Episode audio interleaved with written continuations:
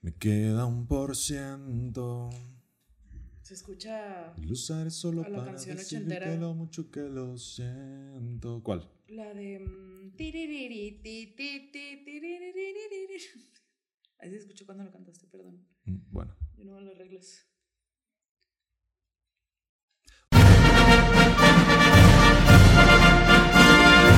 Desarmando el podcast. Con Betty. Hola, soy Armando Castañón y esto es Desarmando el Podcast con Betty. Bienvenidos a un episodio más. Hola, soy Betty Diosdado, que no trae audífonos. Este, bienvenidos a un episodio más de Desarmando el Podcast. Feliz jueves para todos ustedes. Hola. Ah, y ya, síganos en todas nuestras redes sociales, denle manita arriba al video, coméntenos en YouTube y cosas. Únanse al grupo de Facebook de la Desarme donde compartimos memes y hablamos como de la actualidad, ¿no? Nos burlamos más bien de la actualidad y... Nos burlamos de esta estúpida existencia Uy, sí, vaya que sí. en la que solo hay entretenimiento y chisme. Entretenimiento y chisme, vaya que sí. Este, y ya básicamente es todo. Únanse a nuestro Patreon. Desde 2 dólares al mes tienen contenido exclusivo cada mes. Este, los miembros, eh, los capitanes de la Desarmy, el nivel más alto, tienen un shout out en nuestros episodios. Ellos son Kim Fernández, Enrique Gutiérrez, Daniel Álvarez, Rodolfo Barrientos, Brintor, Ale Gallegos, Samantha Pérez, el hermano Adabella, Edgar Melos, Be- Beca Vargas y El- Elizabeth Gutiérrez y Sandra Cruz. Aparte, un shout out muy especial y personalizado a nuestra mayor de la Desarmy, Alex Ali. González. Betty. Hola, muchas gracias. Adivina qué BTS te toca hoy. yo creo que ya sabes, yo creo que ya sabes. Si estás pidiendo BTS, yo creo que ya sabes. Me- nos comentas si, si le tiraste desde ahorita. Ok, este, sí. Eh, bueno, los mayores de la Desarmy es como un nivel especial que empezó de mame y ahora existe y es realidad. Muchas gracias, Alex, por, por apoyarnos de esa manera. ¿Sabes qué es lo Y- más increíble? Ajá. Que no es la primera, güey. No es la primera. ¡Qué pedo! Ni la segunda. ¿Sabes? Muchas gracias. Eso, eso es lo más increíble. Muchas gracias. Entonces ella tiene derecho a poner su foto aparte en los créditos. Los miembros, los mayores, no, los capitanes y los sargentos, Ey. su nombre sale en los créditos, pero los mayores sale su, Su nombre foto. y su foto. Y ella dijo, no, no, no, no, no. No pongan mi foto, pongan a un Beto. Y, y vamos a estar rolando a un Beto en cada, en cada episodio. Entonces, si no se adelanten, no se adelanten, coméntenos cuál Beto creen que va a salir el día de hoy en los créditos. Este, si ustedes están en Spotify y YouTube, puede ir a los comentarios de YouTube a intentar adivinar. Y si no, no pasa nada, nomás denle seguir y ya, muchas gracias. También tenemos un programa de miembros en YouTube al cual se pueden unir también como desde 2 dólares al mes, ish, algo así. Y los miembros alfa del canal tienen también un shoutout en cada episodio. Ellos son Daniel Palacio y Andrea Valdés. Muchas gracias por apoyarnos. Los miembros beta y alfa pueden ver el episodio un día antes y los miembros omega, qué risa. No, no es cierto. Este, ellos tienen emojis y emoticonos con nuestras caritas para usar en YouTube. Armando, te voy a suplicar respeto a la comunidad Omega del, de Desarmando el Podcast, por favor. Qué risa dije. Qué risa dije. Qué risa de nombre. Respeto, ok. Idea, idea de Betty. Y pues ya, muchas gracias a todos. Eh, antes de comenzar con el tema de hoy, tenemos que dar un disclaimer. ¿no? Ok. Ah, sí. Estábamos ¿no? grabando esto antes. Estamos grabando esto antes porque mm, ahorita Betty. no, ya fue la semana pasada. No, ya re- acabas de regresar, ¿no? Sí. O sea, esto es antes de que vi a Jungi en vivo. Este es Betty pre, pre haber visto a algún miembro de BTS en vivo. O sea, O sea, este podría ser bien el último El episodio último. de Desarmando el Podcast. bien podría ser el último episodio de Desarmando el Podcast. Ténganlo en cuenta. O sea, si me voy a morir, ¿qué, qué mejor que así, ¿no? Claro, claro, estoy de acuerdo. Después de esa gran experiencia. Estoy Tengo muchas expectativas. Ya no me he metido a TikTok. Perfecto. ¿Por qué me da ansiedad? Qué bueno. Mira, tú eres todo lo contrario, ¿eh? Te gusta leer el final de los libros, Sí. meterte a Wikipedia y arruinarte lo que Sí, va a no, pasar. claro, pero es que es demasiado. O sea, ya sé qué canciones va a tocar. Tengo un playlist con el setlist, No, pero. Bueno, está pero bien. a veces es demasiado. No me lo puedo creer. Estoy a dos días de irlo a ver. Entonces, Entonces, esto lo estamos grabando antes de que se vaya, por lo que tenemos- tienen que saber que, pues, muchas cosas pudieron pasar. O sea, cuando estamos grabando esto, todavía no sale el episodio de Guardianes de la Galaxia. No. Ustedes todavía no lo están viendo. ustedes ya Para- lo vieron. Para que se den una idea, ¿saben? Así de antes. Entonces, en este tiempo, en lo que lo grabamos y sale el episodio, cualquier cosa pudo haber pasado, alguna información pudo haber caducado o puede haber nueva información que luego podremos tocar en los show notes. Va. ¿Qué te parece? Sí. Show notes, Instagram, incluso hasta Una vez más, show notes y no me morí. Sí, claro, claro. O hasta un en vivo, no sé, dependiendo de qué tan Ah. hardcore se ponga, ¿no? Sí, porque, Porque- está cabrón. Pero he estado frillón estos últimos días, relativamente. Where have you been? O sea, sí. Bueno, una que ¿Ha, le gusta ¿ha habido avances? No, para nada. Exacto. Avances así que tú digas. Algo, mm, nadota. Puro chisme. Sí. Ahí está. Entonces, ha estado Puro chisme y el cochino días. capitalismo de Hollywood. No, ¿verdad? bueno, No, pero es bueno, que ya es una constante. Es una constante. Entonces, habiendo dicho eso, tienen su disclaimer. Puede que todo este episodio esté mal.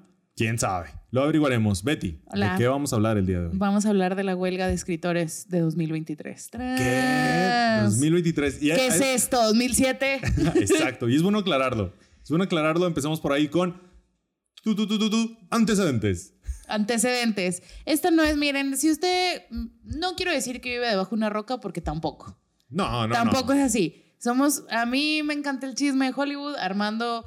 eh, subsecuentemente es contagiado Me del toca. chisme de Hollywood y aparte es algo que nos interesa, ¿no? Como personas que han desarrollado, hablando por mí, hablando por mí, personas que han desarrollado una personalidad en base de todo el entretenimiento que consumen, Con base. Con base en todo el entretenimiento que consumen. Sí. Sí, esto, es, esto nos interesa porque no es la primera huelga que vivimos, pero es la primera que nos toca full en nuestra adultez. Ok. Y qué mal. Y qué mal que hay huelga.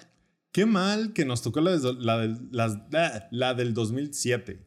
Porque nos Sí. tocó en la adolescencia. Nos tocó en la adolescencia Cuando teníamos cuando... tiempo de ver ajá. muchas cosas. No, sí, y cuando lo que nos interesaba era, o a- más bien cuando nuestro foco de, de acercamiento a la huelga de escritores era el entretenimiento que consumimos. Exacto. Lo pasamos sin ver, sin saber. Qué mal que nos pasó esa. Esta ahorita ya como quiera. Ya estamos grandes, ya sabemos, ya no tenemos tiempo para ver todo. O sea, yo esta la veo así como que esta no es mi huelga, ¿sabes? Como, como decir de que este es mi Spider-Man. No, este no es Andrew Garfield. Este Esta no, no es mi huelga. Este es Tom Holland, Ajá. ¿sabes? Sí. Y no porque esté culera, que sí está culera, ah, pero sino porque la que nos afectó realmente fue la del 2007 a nosotros. Sí, a, a nivel entretenimiento. a nivel y que nos todo. pegó. Porque Sí. esta lo haces muy consciente, es chisme. Es chisme. Sí, no, y aparte, pero las repercusiones creo que pueden ser mayores. ¿Quién sabe? Pueden. Lo veremos. O sea, hay un antecedente, sí, hay varios antecedentes. Esta no es la primera huelga de escritores. Hubo uno en mil- una en 1960, una en 1981, una en 1988 y la que creo que vivimos. Soporte. Ah, jaja. Ay, no, qué mal. Ese chiste lo hubiera escrito una inteligencia artificial No lo sé. Hacen buenos chistes a veces. a veces. Y la de 2007-2008, mejor conocida como la huelga de escritores que duró 100 días. O sea, como la guerra de los 100 días, pero la huelga de los 100 días. Ok. Que es la que afectó muchas cosas. Si usted era un adolescente, miren, para empezar, si usted no era un adolescente cuando estaba esa huelga, no nos diga. no queremos sentir... No quiero saber qué edad tenía. No, no está, no está Monse, saludos Monse, para, para hacernos ese frío recordatorio Ajá. de los cercanos que estamos a la muerte. Entonces, eh, pero si usted se acuerda de series culeras, series que cancelaron o películas horribles que salieron de, en do- de 2008 a 2010, la Ajá. razón es la huelga de escritores que estuvo de 2007 a 2008. Esa huelga de escritores duró, como ya les dije, 100 días, poquito más de tres meses. Y pues básicamente era lo que tenemos ahorita, que es los escritores demandando un pago justo por sus servicios. ¿Qué pasó? Ah, ok. Muy bien. Eh, estaban, pedían que se incrementara el, el pago al- a los escritores, que fuera un pago porcentual Ajá. a las ganancias de los productos que estaban escribiendo, Ok. que no era algo que pasaba, al parecer. No. O sea, para nada. Y el principal, digamos, villano o eh, la asociación que estaba, a la que se estaba targeteando o apuntando, Ajá. era a la alianza, Alliance of Motion Picture and Television Producer- Produ- Producers.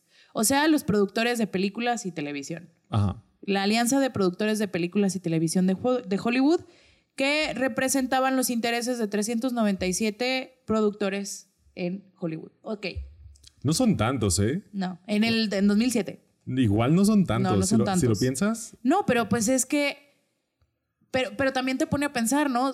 400 cabrones son los encargados del, De todo. del, sí, del entretenimiento del mundo, güey, porque Estados Unidos, queramos o no, por desgracia, es, ¿qué te gusta? ¿El 70%? No, ¿Quién sabe? No, no, no, no. No, no, no, no. no, A ver, Al menos de sí. nuestro continente. De este lado del mundo. De este lado vez. del mundo, sí Tal son vez. dueños y señores del entretenimiento que consumimos. Entonces, pues 400 cabrones, güey, que están Ajá. a cargo de eso, está culero. Aparte, es muy poquita gente. O sea, es mucho dinero repartido en muy poquita gente. En muy poquita Ese es el pedo. Ese es el verdadero pedo.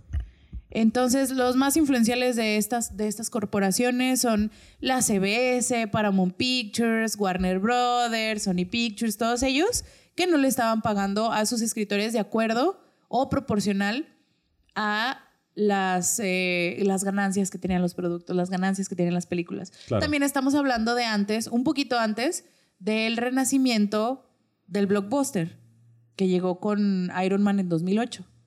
O sea, bueno, no llegó con No Iron Man de sé. 2008, pero repuntó. Fue. agarró, agarró forma. Agarró forma. Porque ya venía. Ya venía un poquito Sí. el blockbuster desde antes. Pero todavía no encontraba como una ola, ¿sabes? Entonces yo creo que agarró forma, más bien.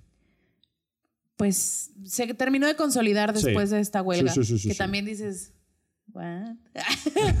o sea, Curioso. Curioso, ¿cómo? Pagarle bien a tus escritores te genera buenos contenidos, contenidos redituables. Ajá. ¿Quién, lo diría, no? Entonces, eh, alrededor de 12 mil escritores de televisión y películas decidieron parar por completo actividades el 5 de noviembre de 2007. O sea, guacha, son 400 productores. Son 12 mil escritores. 12 mil escritores en ese entonces. Ojo, estas huelgas, esta, la de los 80s y la de 2023, Ujú. son huelgas del sindicato de escritores. Hay un chingo de escritores que no Que están no están sindicalizados, sindicalizados, sí. que no están dentro de aquí. El sindicato de escritores, el Writers Guild of America, tiene dos ramas. La rama costa este y la rama costa oeste. Es bien difícil, o sea, tiene que estar, tiene que estar de acuerdo el 100% del gremio para llegar a una huelga completa. Wow. Porque huelga O sea, completa, unánime. Es, tiene que ser unánime el voto. O sea, esos 12 mil 12 mil X cantidad de cabrones tienen que estar todos de acuerdo a no ganar dinero de aquí a ver cuándo. Claro. A parar producción completamente, a perder trabajos, güey, a, Sí, sí, a sí, un de chingo tenerlo cosas. todo. De tenerlo todo, todos los sacrificios que envuelve una huelga, ¿no? Eso te estoy hablando de 2000, 2007. Entonces, eh, se empezaron las negociaciones, fue, yo creo, la, en ese entonces, la huelga de escritores más mediática, fue la cuarta huelga, pero fue la más mediática. Estuvo en todos lados, hubo cosas cuestionables que se hicieron, o sea, pues las triquiñuelas de... Del, Triquiñuelas, a la verga. pues es que las, las, las malas prácticas, ¿no? Ajá. De, de los, este, de los productores. Ah, ok, ok, ok. Más- La, la chapuza. La ch- Ah, ¿verdad? O sea, Tú dijiste o triquiñuelas, sea- güey. triquiñuelas es mucho peor. ¿Qué chapuza? Sí, fácil, güey. Fácil. Fácil. No, tengo otros datos. Erróneos. O sea, son huelgas, huelgas, como las vemos en las películas. Ah. no, escucha. Ah, huelgas, No es huelgas. nada más un cese de actividades. Ajá. es literalmente la gente va y protesta y toman los estudios, toman las entradas de los estudios, toman las entradas de los, de los corporativos para que nadie vaya a trabajar. Ajá. O sea, están tomadas. Sí, sí, sí, sí, sí. Entonces, hay una disculpa. Es una manifestación. Es una manifestación completamente. Incluso ahorita que está la de 2023, ha habido ya incidentes en los que, o sea, tú, tú ves las fotos, veías las fotos de 2007, de 2008, que estaban todos los escritores adelante de un estudio de Disney, a lo mejor, de Sony, en Los Ángeles. Y se veían un chingo, porque eran un chingo, eran cientos, cientos los que iban y demostraban. Pero hay otros estudios chiquitos que también tienen que parar actividades. Y no eran cientos, güey eran 15 cabrones, 3 cabrones los que estaban defendiendo la línea. Entonces, el sindicato de escritores, es muy importante para, para que también lleguen las huelgas, el sindicato de escritores tiene que estar en buenos términos con los demás sindicatos, principalmente el sindicato de actores, el SAGAFTRA y el sindicato de directores, que no sé cuáles son las... ese no me lo sé porque ese no pasan los premios en la tele. Entonces, pero el sindicato de directores de Hollywood, literalmente los los cuatro bastiones más como que redituables o, o más visuales para el público exterior. Ajá. Porque también está el sindicato de editores, el sindicato Claro, de claro. animadores, etcétera, que también son indispensables para el trabajo de la tele y de las películas Pero a nadie le importa. pero no son re- nombres reconocibles. Entonces, el sindicato de actores y el sindicato de, de directores tiene que estar en, en buenos términos con el, el sindicato de escritores para que ellos puedan hacer huelga. ¿Por qué? Porque si no están de acuerdo los actores y los directores, esas tres personas, esas 15 personas que mantienen una línea de huelga frente a un estudio, no podrían mantener la línea de huelga. Claro. O sea, lo superan en número. Es una huelga hablada, Es una huelga hablada. Y es como una negociación, pues no negociación, es como un pacto entre, entre esos Solidaridad. sindicatos. Es, Solidaridad no, sí. entre sindicatos. Sí es solidaridad entre sindicatos, pero también hay una... em, también hay algo que reciben el sindicato de actores y el sindicato de directores. El sindicato de escritores es el canario en la mina, güey. Claro. O sea, ellos son los que siempre están al pedo porque si empiezan a, a, a malpagar a los escritores, que son, digamos, la, La, parte- bala de cañón. La bala de la, car- cañón. la carne de cañón. La carne de cañón, si empiezan a malpagarles a ellos, que va a evitar que los, que los estudios empiecen a malpagarle a los, a los directores Son, los que siguen los directores y, luego los actores. Entonces, por eso también el sindicato de escritores es el más como rojillo. O sea, los Sí, que andan claro, en claro, huelga, claro. porque, porque son la, la carne cañón. Son a los primeros, a los primeros porque a los son que los atacan. menos conocidos. De Sí. estos sindicatos, como de los sindicatos más conocidos, son los, Son los menos, conocidos. Son los menos. Entonces, O sea, eh, el día que haya una huelga de actores, ese día agárrense. no, ese día se... Agárrense. ¿Qué spoiler es a donde está apuntando este desmadre? Wow. O sea, en los. eh, he visto varias. Esta huelga a- a- al día de hoy tiene siete días. Ok. Tiene siete días que explotó la huelga. El último. Y sabes por qué sé. Esto tiene que ver con BTS. Porque el último episodio Ajá. de, del Tonight Show con Jimmy Fallon Ajá. que se pudo transmitir fue el episodio en donde salió Jungi, Ok. donde salió Suga. Vaya. Entonces, yo estaba, Agustín, en mi casa, ¿Agustín? viéndolo. Te odio, sí. Yo también lo pensé, Armando, pero yo no lo dije. Yo no lo dije. Era inevitable. Era inevitable. Necesitamos un escritor. Te pagamos bien. Este, No es cierto. este, yo estaba viendo muy a gusto en mi casa el, el Tonight Show de Jimmy Fallon, porque salía mi vato. Mi se Beto. acaba mi Beto. Se acaba el Güey, las tienes ahí porque no los tomas. Es un tema Toma- serio. Toma los chistes, están ahí, está fácil. Eh, estaba viendo a mi Beto en el Tonight Show con Jimmy Fallon. ¿Estás contento? Sí, gracias. Ok, yo lo estaba viendo. Se acaba la transmisión y a los 15 minutos sale el tweet del, Ok. del sindicato de escritores de que, ok, no nos, no nos tomaron en serio. Empieza la huelga ahorita a las 12. O sea, a las, Wow. a las 12 con un minuto del 2 de mayo empezó la huelga. Y yo, uy, espérate, espérate. ¿Qué está pasando? Yo estaba, o sea, estaba en otra hiperfijación. No Claro, estaba en el chisme claro. de Hollywood. Tuve que cambiar el switch así en chinga, Sí, ¿no? sí, sí, de coreano a inglés. Sí, güey, in- inmediatamente. Este, y tuve que pararle a los memes, güey. ¿Tienes una idea de la cantidad de memes que salieron ese día? Claro, Y de los dos frentes, güey. Los memes del Jungi y los memes del sindicato de Dos celulares güey. a la verga, vámonos. En mis dos cuentas de Twitter, güey. Mi cuenta de Twitter seria, en donde sigo Seria. Seria. Ok, ok, continuemos. Voy a dejar eso pasar. Voy a dejar eso pasar. Y mi cuenta están de BTS, Claro, güey. sí, sí, sí. Yo nomás voy a decir, con una sí me da vergüenza escribirle al banco, güey. escribirle al servicio al cliente del banco. Solo con una. Ok, está bien, está bien. Eh, con la otra no. Entonces, sí, yo tenía que estar en las dos cuentas. Adivinen cuál. Adivinen cuál es cuál. Entonces, este, bueno, en esta huelga de 2007, les digo, empezó el 5 de noviembre de 2007 y terminó el 12 de febrero de 2008 después de haber llegado a un arreglo tentativo el 8 de febrero. Ese arreglo tentativo mandan a los representantes, negocian con los representantes de los productores, llegaron a una negociación que a los res- representantes les pareció y esos representantes se van con su gremio, ¿no? Cada uno a su diferente sección Claro. Eh, a miren, presentárselos. Este es el pedo. ¿Cómo ven, Simón? Y ¿Quieren o no? Ya ratifican la, el acuerdo. Y si bien para irse a huelga necesita ser unánime, para receder de la huelga no necesita ser unánime. No, claro.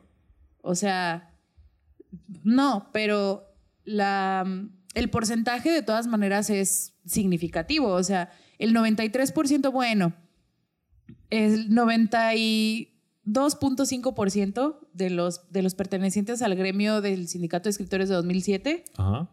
estuvieron de acuerdo con los con la negociación que se les presentó, con la oferta que se les presentó. Claro. O sea, 93% de 12 mil personas, pues ya es, Sí. ya es bastante, no sé cuánto.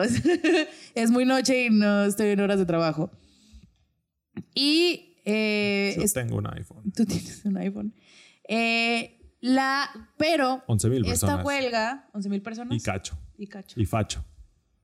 Bueno, sí, porque, o sea, no pueden ser 12 mil, güey, porque ya serían todas. Ajá. Ajá. ¿Qué pedo con tu lógica hoy, güey? Me. Está de modorra. la huelga, aunque, aunque no es la huelga más larga de- del sindicato de escritores que ha habido, la más larga ha sido la de 1988, duró 21 semanas. 21 Wow. semanas y 6 días, 153 días Casi y le- medio año. casi medio año. ¿No? Sí, sí. Güey, ya, güey. No, es un tercio de año, ¿no? Bueno, 21 semanas. ¿Cuántas semanas tiene el año? 52. Casi, sí, cierto. Ok. Este le costó a, el entre- a la industria del entretenimiento en Estados Unidos un estimado de 500 millones de dólares en 1988. Eh, ay, se me perdió el dato, pero aquí traía el dato de cuánto les costó. Ah, hay un economista que se llama Jack Kaiser Ajá. que pone la pérdida de la huelga de los 100 días, la de 2007, un- en un estimado de pérdida de 2.1 billones de dólares. O sea, Yeah. 20 millones de dólares al día, güey. Yeah. 20 millones de dólares al día y costando aproximadamente 38 mil trabajos. Porque los escritores están sindicalizados. Los escritores de- se tuvieron 100 días, pero a lo mejor no perdieron muchos trabajos. Sí ha de haber uno que otro que sí, porque pues se cancelaron shows y todo. Sí, claro. Pero esos shows que se cancelaron debido a la huelga, porque no había escritores, porque no había cómo retomar un proyecto después de la huelga, películas que se cancelaron, etc- etcétera. O sea, no nada más son los escritores. No, son todos. Todos pierden el trabajo, los productores, los actores, los directores, todos. Y esos son los que tenemos en mente, porque son a los que les dan Oscar. Electricistas, carpinteros, utileros. el, el de catering, el que carga, El transportista, el- choferes, asistentes, doctores en set, profesores en set. Porque aparte la tele es así, ¿sabes? Sí, De que hay profesores en el set para los niños actores. exactamente. Y un chingo de cosas, programadores, continuistas, y luego los escritores hacen shows en vivo, directores de cámara, gente de staff, ejecutivos, o sea, hay un chingo de gente detrás de todo O sea, esto. había, en el gremio en ese entonces había 12 mil escritores, güey. Pero 38 mil personas perdieron su trabajo. Es más del doble, mucho más del doble, casi el triple. Es más, es, más el triple. tri- es más del triple. ¿Qué pido? ¿Qué pido hoy, Betty? Hoy no andamos en modo matemáticas, ¿no? En modo nada, güey. Modo coherente, lógico. No, no, mi cabeza es igual que el 2 de mayo, güey. Y bueno, igual que el primero de mayo cuando se anunció la huelga, güey. Estás entre Jung y la huelga en Estoy este entre momento. Jung y la huelga en este Betty momento. ya se va. O sea, Betty ya se va. Por eso grabamos los episodios tan juntos, porque Betty ya se va. O sea, Tiene un pie allá. Sí. no sé cómo. No, no sé. Si te mueres, sí lo voy a poner el último episodio de Desarmando el Podcast. Sí, por favor, güey. Y le puedes poner una canción de Agustí al final. No, Por favor. No. O sea, tiene una canción que se llama The Last. copyright. Maldita sea. Bueno, pero la puedes poner de que es- esto, esto es lo que esto es lo que Betty querría que escuche. Puedo tararearla. Puedo poner un link si quieres. Va, me El parece. playlist al final. ¿Qué te parece? Venga, yo ahorita te lo curo. Si te mueres. No, no, no, güey. Tú no, no, tú no, güey. Yo soy la que me voy a morir. Sí, güey, pero yo voy a hacer el soundtrack de tu muerte. Yo lo voy a hacer. Porque tú ya vas a estar muerta. Piensa en los que se quedan vivos a soportar la playlist de tu muerte. Ay, cállate. Igual la voy a compartir. Este. No, si estás muerta. Ah, bueno, ese es el, el economista, Jack Kaiser es el economista más como pesimista, ¿no? Yeah. De, que, de que dijo el, el que tomó los peores escenarios posibles y sobre eso se hizo un, un acercamiento en cuanto estimado, se perdió, un estimado. Pero el más optimista lo pone en 1.5 billones. Tranqui. O sea, de todas maneras fue un chingazo. Fue un chingazo para la economía. Comparable con lo que se perdió con la pandemia, güey. Wow. O, o sea, está cabrón. 1.5 billones se perdió con la pandemia. No creo. Tal Al- vez leí mal el número. Mira, Sí, mírame cómo estoy. Mal, súper mal. O sea, 1.5 billones ni de pedo. No, se perdió mucho más. Muchísimo más. razón. Ya, Betty, ya, ya no traigas cifras, por favor. Mejor dinos, ¿por qué? ¿Por qué? ¿Cuál es el pedo? ¿Por qué los escritores dijeron, ¿saben qué? Basta. Puedo soportar que me escupan en la cara. Puedo soportar que Ellen haga sus mamadas. Puedo soportar trabajar en Por este show de mierda. Que Ajá. por cierto, Ellen, eh, acusada de haber querido cruzar las, las líneas de huelga Nah, en ¿de 2007, verdad? 2008, Ah, en 2007. Ah, ok. 2007, sí. 2008. Ahorita no tiene qué, Ah, güey. Ahorita no tiene decía. show. Y ahorita, nada, nada mames. Estamos todavía hablando de 2007, 2008. Ok. Siempre las negociaciones, bueno, no estoy muy informada de las huelgas del 60, del 81 y el 88, pero la huelga del 2007 y la, la de ahorita, un tema siempre central son los cheques residuales. Los cheques residuales en Hollywood son la razón por la que decimos, ese cabrón ya no tiene que comer, güey, salió en Exacto. Exacto. O sea, por lo que Daniel Lo Radcliffe verdad. ahorita anda haciendo lo que quiere, güey. Lo de verdad. Lo de verdad. Eh, Ese es el dinerito de verdad. Ese es el verdadero. Esa es la Los- seguridad. los tratos que tienen, en este caso los escritores, pero en realidad todos los que trabajan a nivel creativo en una, en una producción, es el, el dinerito que les llega cuando se hacen negocios con el producto que ayudaron a crear. Claro. Por ejemplo, Harry Potter salió en, en- digo Harry Potter irá. Daniel Radcliffe salió en Harry Potter, es el protagonista de Harry Potter, es la cara, es Su el ca- póster, es todo. Su cara está en dibujitos, Su en juegos, en muñequitos, en chingaderas. su his likeness, o sea, Ajá. su parecido, Sí. digamos. Entonces, cada que usted, querido compañero millennial, veía alguna de las películas de Harry Potter en el TNT entre semana, esa reproducción de Harry Potter y el prisionero de Azkaban en el TNT era dinerito que se repartía. TNT Latinoamérica compraba los derechos Ajá. para pasar Harry Potter Por cierto tiempo. por cierto tiempo. Todo ese dinero, así, así de que, que es un putazo de dinero. es un chingazal de la dinero. productora, que en este caso es Warner, que también es dueña de TNT, dice, mira, tengo Harry Potter, ¿lo quieres? Y TNT dice, sí, lo quiero. Bueno, te voy a dejar pasarlo por 5 o 10 años, no me acuerdo por cuántos años son las licencias. Y le paga mucho dinero. Ten, por pasarla todo lo que yo quiero. Sí, solo en la tele, ¿eh? El streaming no. ¿Qué es streaming? Exacto. Entonces... No sé, es 2005. Esa- exacto, es 2007. Entonces TNT pagaba y Warner decía, sí, mucho dinero. Entonces de todo este mucho dinero, un cachito va para los actores. Y es por eso que Daniel Radcliffe cada mes probablemente le llega alguito Alguito. Sí, hay, hay o algote, no sé. Dependiendo de si se puso verga en sus creen? contratos. dato curioso. ¿Por qué creen que la merch de Harry Potter ya no trae la jeta de los actores? Exacto. Ya no les pagan. Por eso lo que compras en el Walmart son las, eh, la mercancía de que una taza con el logo de Gryffindor, cuando Claro. antes era la playera con la cara de Daniel Radcliffe. Porque cada. Eso de los residuales, a lo que nos importa aquí de la huelga es en, en la tele, en el radio, en- bueno, en el radio no. En la tele, en, en No, los sí, productos. hay escritores de Ah, audio, razón, radio. madre. Hay de todo. Perdón, perdón.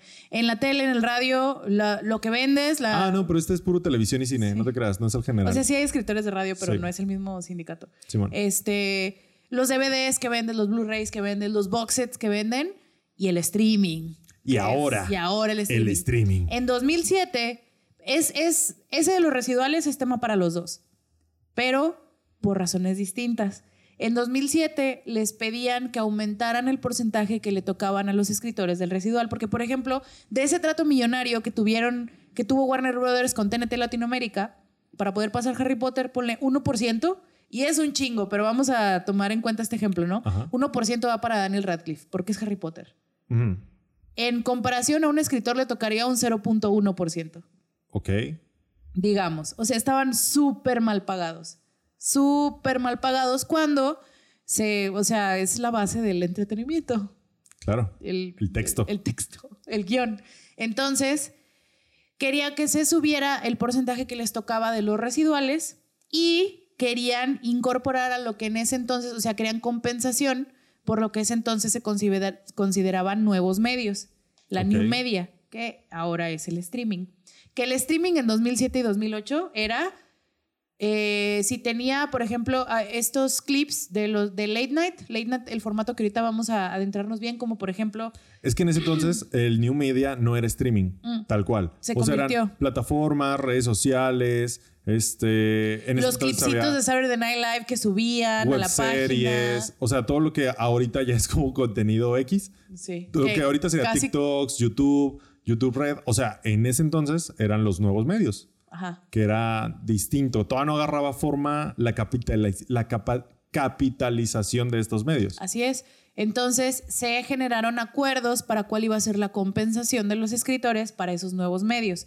Entra el streaming, bueno, ya se ponen de acuerdo.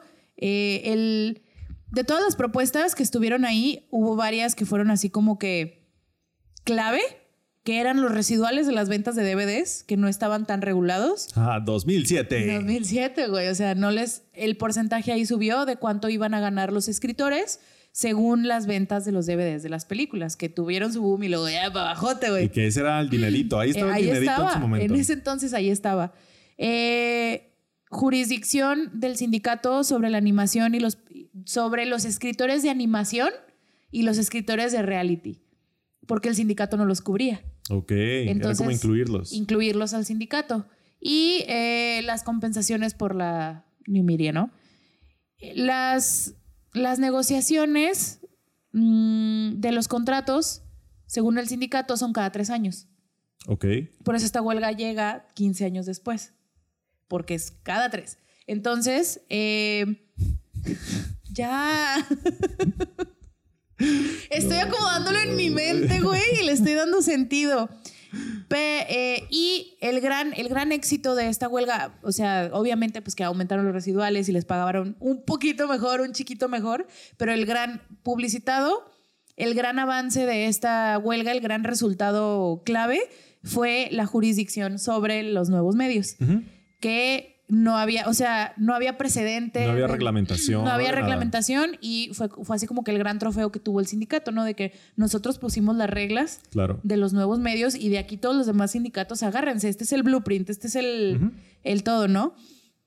Esas reglas decían que los streamers, bueno, las nuevas medias, tenían que contratar a escritores sindicalizados en programas o en contenidos de ciertos presupuestos. Si tu contenido supera este presupuesto X, a huevo tienes que contratar un escritor sindicalizado. Ya ahí califica como sindicalizado. Que pasa similar en películas. Es decir, indies no siempre contratas gente sindicalizada. No, ¿con qué? ¿Sabes? Entonces ya va subiendo y es como que sindicalizado a huevo, dependiendo también de las reglamentaciones de los estudios. Entonces, para New Media, en ese entonces, tal vez algunos de ustedes eran muy jóvenes, pero había series web que salían en YouTube, había programas tal cual que salían en YouTube. Ahorita tenemos como el concepto de video de YouTube como ya muy formateado, ya lo tenemos como o como un extra de un programa ya definido. En aquel entonces había mucha experimentación. Entonces lo que se veía era como para allá van los medios. Medio nos equivocamos, más o menos. Este, y, y lo que dijeron, bueno, de una vez, de una vez vamos a ponerle reglamento porque las cadenas se van a empezar a meter a los new media y van a dejar de contratar escritores sindicalizados para hacerlo más barato. Así es. Y los, las producciones en los nuevos medios que no alcanzaran ese presupuesto tenían que pagarle al escritor no sindicalizado. O sea, ya no era huevo contratar a alguien sindicalizado si no pasabas de ese presupuesto. Si sí lo pasabas, contratabas a alguien sindicalizado y ese alguien sindicalizado viene con reglas que Sí, tienes claro. que alcanzar. O sea, un sueldo mínimo, un porcentaje de residuales. Horas, descansos y la chingada. O sea, Exactamente. para eso, para eso sirven los sindicatos, gente. Sí, si usted puede y no está en un sindicato, haga un sindicato ahora. Por favor, si usted en su trabajo no pertenece a un sindicato, este, haga su propio sindicato. Chingue escuela. no sé. Ya, güey, ya. Solo limítate al tema, por favor. perdón. limítate al tema, Fernando Nájera. Ya. Una disculpa. Eh, y los que no alcanzaran ese presupuesto tenían que eh, sacar su paga Ajá. de un porcentaje definido del distribuidor de ese contenido. Ok. O sea, ya era en base a las, las negociaciones que tuviera el distribuidor. De en cuanto a lo vendieran, Simón, Simón. ese porcentaje te tocaba, o sea, un poquito protegidos los, Sí, los sí, sí. escritores no sindicalizados, ¿no? Eh, y pues básicamente eso fue, fue muy, eh, pues ya en esta ya había internet y así, entonces fue la más como que Mediática. mediática, Que aparte, o sea, detuvo un chingo de cosas. sí. Y, Y esta, canceló un chingo de cosas que también me duelen, güey. que todavía te duelen Sí. y arruinó otras. Y, y es lo que te digo, el blockbuster ya venía. Ay, O sea, ya teníamos un Transformers, ¿sabes? Que ese es como que mi chisme favorito. de Es el chisme, wow, es Me que... encanta, güey. Es que Michael Bay Hijo eres de un su hijo de perra perra. madre, eres un hijo de la chingada, güey. Cuéntala, Betty, suéltala. Ay, pues en ese, en ese tu madre, Michael Bay. en esos preciosos entonces, Transformers que la primera salió en 2005, 2006. Algo así, no sé. 2005. Voy a decir 2005 si me equivoco no hay pe- ni pedo. ¿A quién le importa? ¿A quién le interesa? Es Shia LaBeouf. Este y pues eh, un chingazo que fue Transformers, la, la mejor definitivamente de toda la pinche La única buena, La única yo creo. buena. Este y pues ya le surgió sacar secuela, ¿no? Porque este nuevo blockbuster hay que crear franquicias. Claro, claro. Obviamente. Un chingo de dinero. eh, tenemos el contrato con los de juguetitos. O sea, la en ese chingada, ¿no? entonces era como salió Transformers. Ah, estuvo chida. Y era, va a salir Transformers 2. ¿Va a salir Transformers 2? O sea, secuelas no eran tan comunes, ¿sabes? No. O sea, si ciertas no venían de una saga predeterminada como Harry Potter o así. O sea, secuelas de cualquier cosa no, no era tan fácil ver en ese entonces. Entonces, ahí venía, güey. O sea, las negociaciones estaban desde antes. El- la decisión de entrar a huelga era, o sea, sí es de un día a otro a lo mejor. se viene hablando. pero, se viene hablando. y la misma gente trabajan en el mismo pinche gremio, güey, obviamente. Y hay gente que comparte. O sea, hay Claro. gente que está en el sindicato de escritores y en el de directores. Y hay gente que está en el de actores y en el de escritores. Y hay gente que está en el de los tres, o sea, Y todos conviven en las mismas oficinas. sí. Es chisme de oficina es para chisme ellos. de oficina verdaderamente. Entonces, pues Michael Bay, enfermo de poder, Enfermísimo. enfermo de poder, agarró a sus Pero desde los noventas, ¿eh? No, ese cabrón. Ese cabrón así nació. Así nació. eh, ese cabrón dijo, ahí viene la pinche huelga. A mí me tienen que terminar el guion de esta mamada. Yo no Yo sé no- cómo le van a hacer. Yo estoy por encima de los derechos laborales de los escritores de América. Maldita Mi película sea. de arte, Transformers 2, no puede quedarse relegada por los derechos laborales. Entonces lo que hizo fue Tal cual así lo dijo. Yo estuve ahí. Yo estuve ahí. Así lo dijo. Eh, para empezar, bueno, pues yo, ya... yo con 15 años, así, así. Ahí y lo que la solución que agarró el señor fue... eh, a- Hey chicos, vámonos Oigan. de road trip. Vámonos, ¿no? Este, Fuga se llevó a sus escritores a un retiro para escribir. No recuerdo dónde, ahorita. Pero Ah, se los llevó así como que a Hawái, ¿no? Un, un destino así como que padrísimo, tropical. O sea, fue que, es que fue, chicos, vámonos de viaje. ¿Qué les parece? Para acabar esta película y vacacionar. Y los escritores, ah, Ok. ok. O sea, ¿cuánto te gusta Ok, que Mike. Una película de estas de franquicia, cuánto te gusta que se tarden en escribir un guion? No sé. Desde fíjate. el primer, pues no, ponle, ponle no desde el primer borrador, pero desde las primeras etapas hasta el final. Al chile no sé. Ahorita no sé. Es que hay de, hay de escritores a escritores. O sea, Ant-Man y Quantumania ahorita, dos meses. Dos meses. Pero Guardianes de la Galaxia Volumen 3, sí. Mira, por ejemplo, de la 2, Ey, sé que hubo como 12 borradores. ajá. No, perdón. 12 revisiones. De- no o borradores. sea, O sea, borradores pudo haber un chingo más. Borradores pudo haber muchos más, pero de que, miren, ya este es el guion. Ah, ok. Y hubo todavía 12 revisiones. Estamos hablando de un año y medio, dos. Ajá. Un buen guion Guardianes de la Galaxia 2, que de ese sí sé. sólido. Sí sé porque tengo la copia. Tengo una copia de como el último y trae como todas las revisiones en color. O sea, de que revisión en amarillo, revisión en rosa, revisión en azul. Sí, todas. Le ponen, le van cambiando el color para que el actor no tenga que leer todo el puto guion. Ya nada más ponen revisión azul. Entonces ya nada más lees lo que cambió porque está en azul. Sí. Y luego te llega revisión rosa. Y luego ya nada más lees lo que está en rosa, que es lo que cambió, para que, que, no tengas que o sea, un guion está. Un guion se puede cambiar hasta el momento en el que estás grabando. todo. ¿eh? El guion, se- Estamos. sobre ah, todo en tele, se, está, se está grabando y se está cambiando esa mamada. Sí, definitivamente. Pero bueno, pues, entre seis, no. Entre 10 y 24 meses. ¿Te gusta? ¿Quién es sabe? un chingo, güey. Bueno, ¿Quién es un sabe? pedo de meses, ¿no?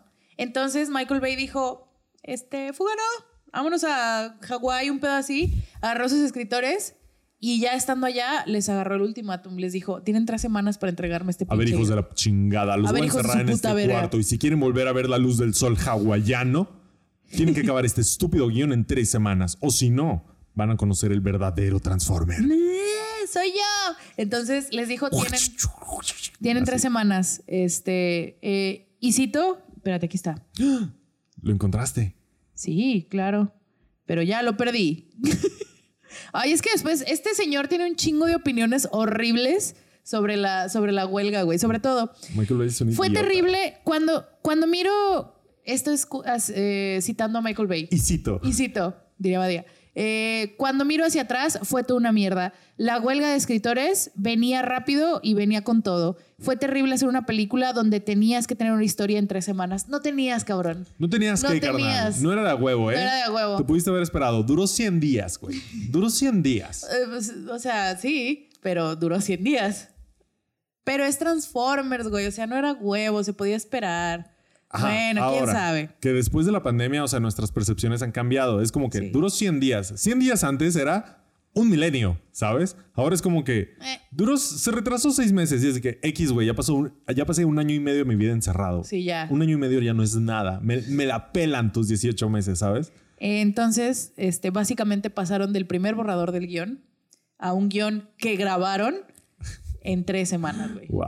En y tres se semanas. nota. Y oh, si Dios. usted ve Transformers 2, Oh, Dios. se nota. Les recuerdo, es la Transformers donde un Transformer tiene huevos, güey. Yo nomás voy a decir cómo le vas a orinar a John Tuturro, güey. O sea, como un Transformer le va a hacer pipí a John Tuturro. Respeto. Ese es como que mi. ¿Cómo se llama?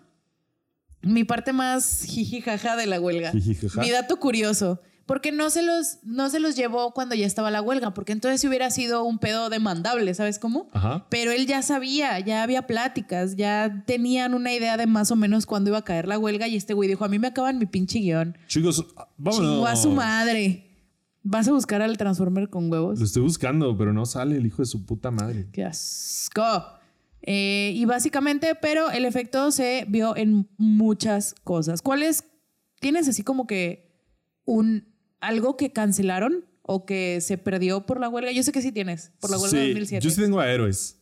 O sea, Héroes me mamaba. La primera temporada es una chulada. Pero una chulada Sí, con ganas. Pero chidote. Héroes es la maravillosa serie, solo la primera temporada, que nos dio a Zachary Quinto. Nos trajo a la vida, nos trajo al mainstream a Zachary Quinto, a Milo Ventimiglia. Si a usted le gusta DC Sos y le babea al, Maglio, al, al Milo Venti- Ventimiglia de DC Sos, de aquí salió este cabrón. De aquí salió. De aquí lo conocimos. Eh, No es cierto. Mario Ventimiglia venía de Gilmore Girls. A ver, relájate. no. Pero a donde está ahorita, o sea, hubiera, Él- ahí se hubiera quedado, güey. No, ya traía carrerita. No, no estoy de acuerdo. Digo, Héroes sí fue un trampolín. No te voy a decir que no. Pero el tipo venía ya de Gilmore. Ya tenía un fandom. Ya tenía gente detrás Bueno, de él. sí. Pero qué tantos lo hicieron. No desestimes a Gilmore Girls, por favor. Sí, una disculpa, nunca la vi. Este, esa, la serie de héroes es, era una serie de la NBC que empezó a salir en septiembre de 2006 y en su segunda temporada la huelga le agarró de chingazo completamente. Pasó de ser una de las mejores perras series de ciencia ficción y tenía un, prometía un chingo, Prometía güey. muchísimo, muchísimo. La premisa era padrísima. O sea, si usted no ha visto Héroes, ve la primera esta es la temporada. temporada dos. Vean la primera temporada. Es un mundo en el que a todos les detona la tacha y de repente empiezan a tener este poderes. No, ya tenían. Muchos ya tenían. Muchos ya tenían. Más bien vamos conociendo gente que le empieza a tronar. A tronar ah, no te tacha. creas. Es que no, a todos les tacha. empieza a tronar, ¿verdad? A Sí, todos les empieza sí, a tronar sí, la tacha. Después explican de la manera más estúpida por qué les trona la tacha. Pero a todos les trona la tacha. Y hay alguien. Este es el póster de la temporada 2.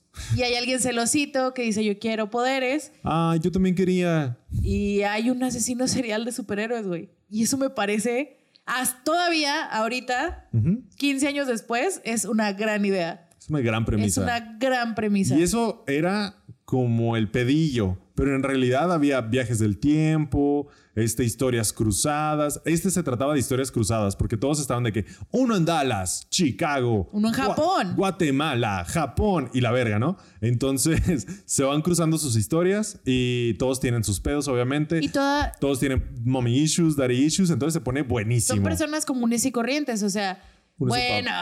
o sea, algunos, algunos sí, de que son los amigos y la porrista y la pareja de esposos y la chingada, ¿no? Un Y- pintor y no sé. Traía un lore cosas. muy de cómics, o sea, muy de cómics. Y hay cómics en héroes. O sea, hay un cómic, hay un pintor que produce- pre- predice el futuro y hacía un cómic donde ponía todas sus predicciones. Entonces estos cabrones literalmente podían comprar el cómic y ver sus futuros. Ajá. Entonces se ponía Estaba bueno. padrísimo. ¿Quién era tu personaje favorito? Mi personaje favorito, yo creo que era el japonés. Sí. No acuerdo cómo se llamaba. ay, ay. Hiro Nakamura. Sí, ese güey, sí, sí, sí. O sea, el personaje se llamaba Hiro Nakamura porque yo lo amaba. porque era muy padre, era como el super pez fuera del agua. Aparte era Sí, japonés claro, y él tenía claro. el poder de la teletransportación. Y no hablaba tanto inglés. Era así como que llega con los gringos y es como que, ah, yo no hablo tanto bien inglés. Y aparte es uno de estos, ya, o sea, en nuestro gran paréntesis de héroes, Ajá. este es uno de estos fenómenos que me fascinan, que es un actor que no es actor, ¿sabes cómo? Ah, sí. Era, era artista de efectos digitales y luego como que poquito a poquito se fue haciendo actor. Tiene toda la carota. Tiene toda la carota. Pero, pero me encanta, o sea, no es como que diciendo que los, que los actores de profesión desde el principio no lo tienen, súper lo tienen, pero es que estas personas que, que vienen de otro medio y que terminan en la actuación por error o por co- coincidencia, como que traen algo fresco que... O sea, son, se ven, ven más auténticos, les crees más, pero solamente están en ciertos, Sí, claro. papeles. Como Harrison Ford. como Harrison Ford. Era carpintero. Era carpintero. Era carpintero. Este... y al parecer era un carpintero culero, porque esos son todos sus personajes. Es de, cállate, déjame en paz. Y se va. Un carpintero culero. Como que puta madre, otra vez haciendo este pinche set de Que mierda. no, que no lo hace mal actor. Harrison Ford no es mal actor. No, No, es nada mal No, actor. para nada. Pero su personaje es como el del señor culero. señor culero. Porque es un. Oye, Indy, se está cayendo todo. Sí, sí, cállate, agarra este oro y vámonos. Cállate a la verga, niño asiático. Es de que, pero Han, es la fuerza. No esté chingando, Luke. Estoy manejando una nave en medio del hiperespacio. Déjame en paz. Cállate. Pa. Chubaca, pásame mi martillo y mis clavos. Pa, pa, pa, pa. Así, ¿sabes? Ese es Harrison Ford. Sí, entonces Masioka también era artista de efectos digitales. Tiene hizo héroes y, y todo. Ay, sí lo quiero mucho. Ahorita, ¿qué está haciendo? Ay, ¿dónde estará? Pero ya después, o sea, también trabajó de detrás de escenas. ¿Sabes cómo? Y aparte un nerdote, güey. O sea, trabaja en Star Claro. Wars, pero de que en Star Wars los, los proyectos bajos, güey. De que Claro. Star Wars No, pero Visions. O sea, lo quiero mucho. Vean Héroes si no han visto Héroes, pero solo la primera temporada. O sea- Después de la primera temporada, acaben, terminen. Ya no hay más. Va a estar difícil que, que, que lo dejen ahí. Porque pues uno se envicia, la neta es muy buena. muy buena. Y tenía para mucho, la premisa está buenísima, las historias cruzadas. Imagínense un Amores Perros en tachas de superhéroes. Eso es héroes. y gringo. O sea, con, con la Sí, simplicidad de la televisión gringa. sí, sí, sí, sí. Sin todo el pedo. O sea, sí hay pedo existencial, pero Es más como Babel. ey, es Babel chiquito. O sea, Es Babel en tele de superhéroes. ¿qué crees? ¿Qué? No está cargando mi compu. No mames. Nos vas a chingar las luces. Cinco varos, te he puesto. No lo voy a tocar. Pero si se empieza a apagar, te voy a decir y vamos a tener que apagar una luz. ¿Ok? Tal vez. Ok. Este, héroes. ¿Esa es la tuya? Yo creo que sí. No, pues es que ¿Habrá, también. ¿Habrá una lista? Sí, hay una lista. Estoy en ella. A ver. ¿Cómo le pongo? Ay, está de madre. Está grandísima, güey. Eh, se llama Impacto. Impacto. Ay, puta madre. Ya lo perdí. Impacto. Efectos, huelga. efectos, efectos de la huelga de escritores de 2007. Uno de los que ya platicamos aquí fue la entrega de los Óscares número 88, era. Oh, claro. Eh, shout out a nuestro episodio 80. de los Sí. Óscares, donde Sí. hablamos de Hugh Jackman siendo el mejor presentador de los Óscares de la historia. Porque aparte, aparte en esas épocas no nada más estaba la huelga de escritores, estaba la recesión La de la economía gringa. Entonces las dos son las que se juntaron. Imagínense, o sea, Hollywood en recesión de ya toda la economía del perro país en donde opera. Y aparte una recesión hecha. Ajá, y los escritores de no, no quiero jalar, güey. No quiero jalar porque quiero más dinero, te pasas de verga, güey. Y aparte nos La vamos a ir a neta, recesión. La neta sí te estás pasando de verga. Estás pasando de verga, me tienes hasta la madre y yo voy a dejar de jalar. Al fin y al cabo, ni me gusta trabajar. Ey, La verdad. cállate. Eh, la, mi, mi proyecto que chingó la huelga, miren, si eso les dio 15 años de buenos pagos a los escritores, no hay pedo. Una sobrevive, ¿no? Pero en su momento me dolió un chingo, fue Pushing Daisies, la Ah, serie. ¿sí? Mm. Pushing Daisies es una serie de ABC que salió en eh, octubre de 2007, justito antes de la huelga, la primera temporada, y que se trata de un panadero, bueno, un, un pie maker, uno que hace pie, que vende pies, que puede revivir a los muertos. ¡Ah! ¿Nunca lo viste? Sí. Está padrísimo. No, no me encantaba. A mí me gustaba mucho. La hizo Brian Fuller, que después fue a hacer Hannibal y luego la serie de Hannibal de 2013 a 2015. Y luego eh, empezó una serie de Star Trek y luego se salió porque también Brian Fuller es todo un personaje, ¿no?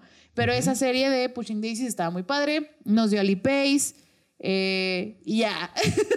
Salía Christy Chenoweth, que es, fue su gran papel después de Broadway. Chi- Christine Chenoweth es una actriz de teatro musical y también esta serie como que la posicionó en el mundo geek, en el mundo de la tele, etc.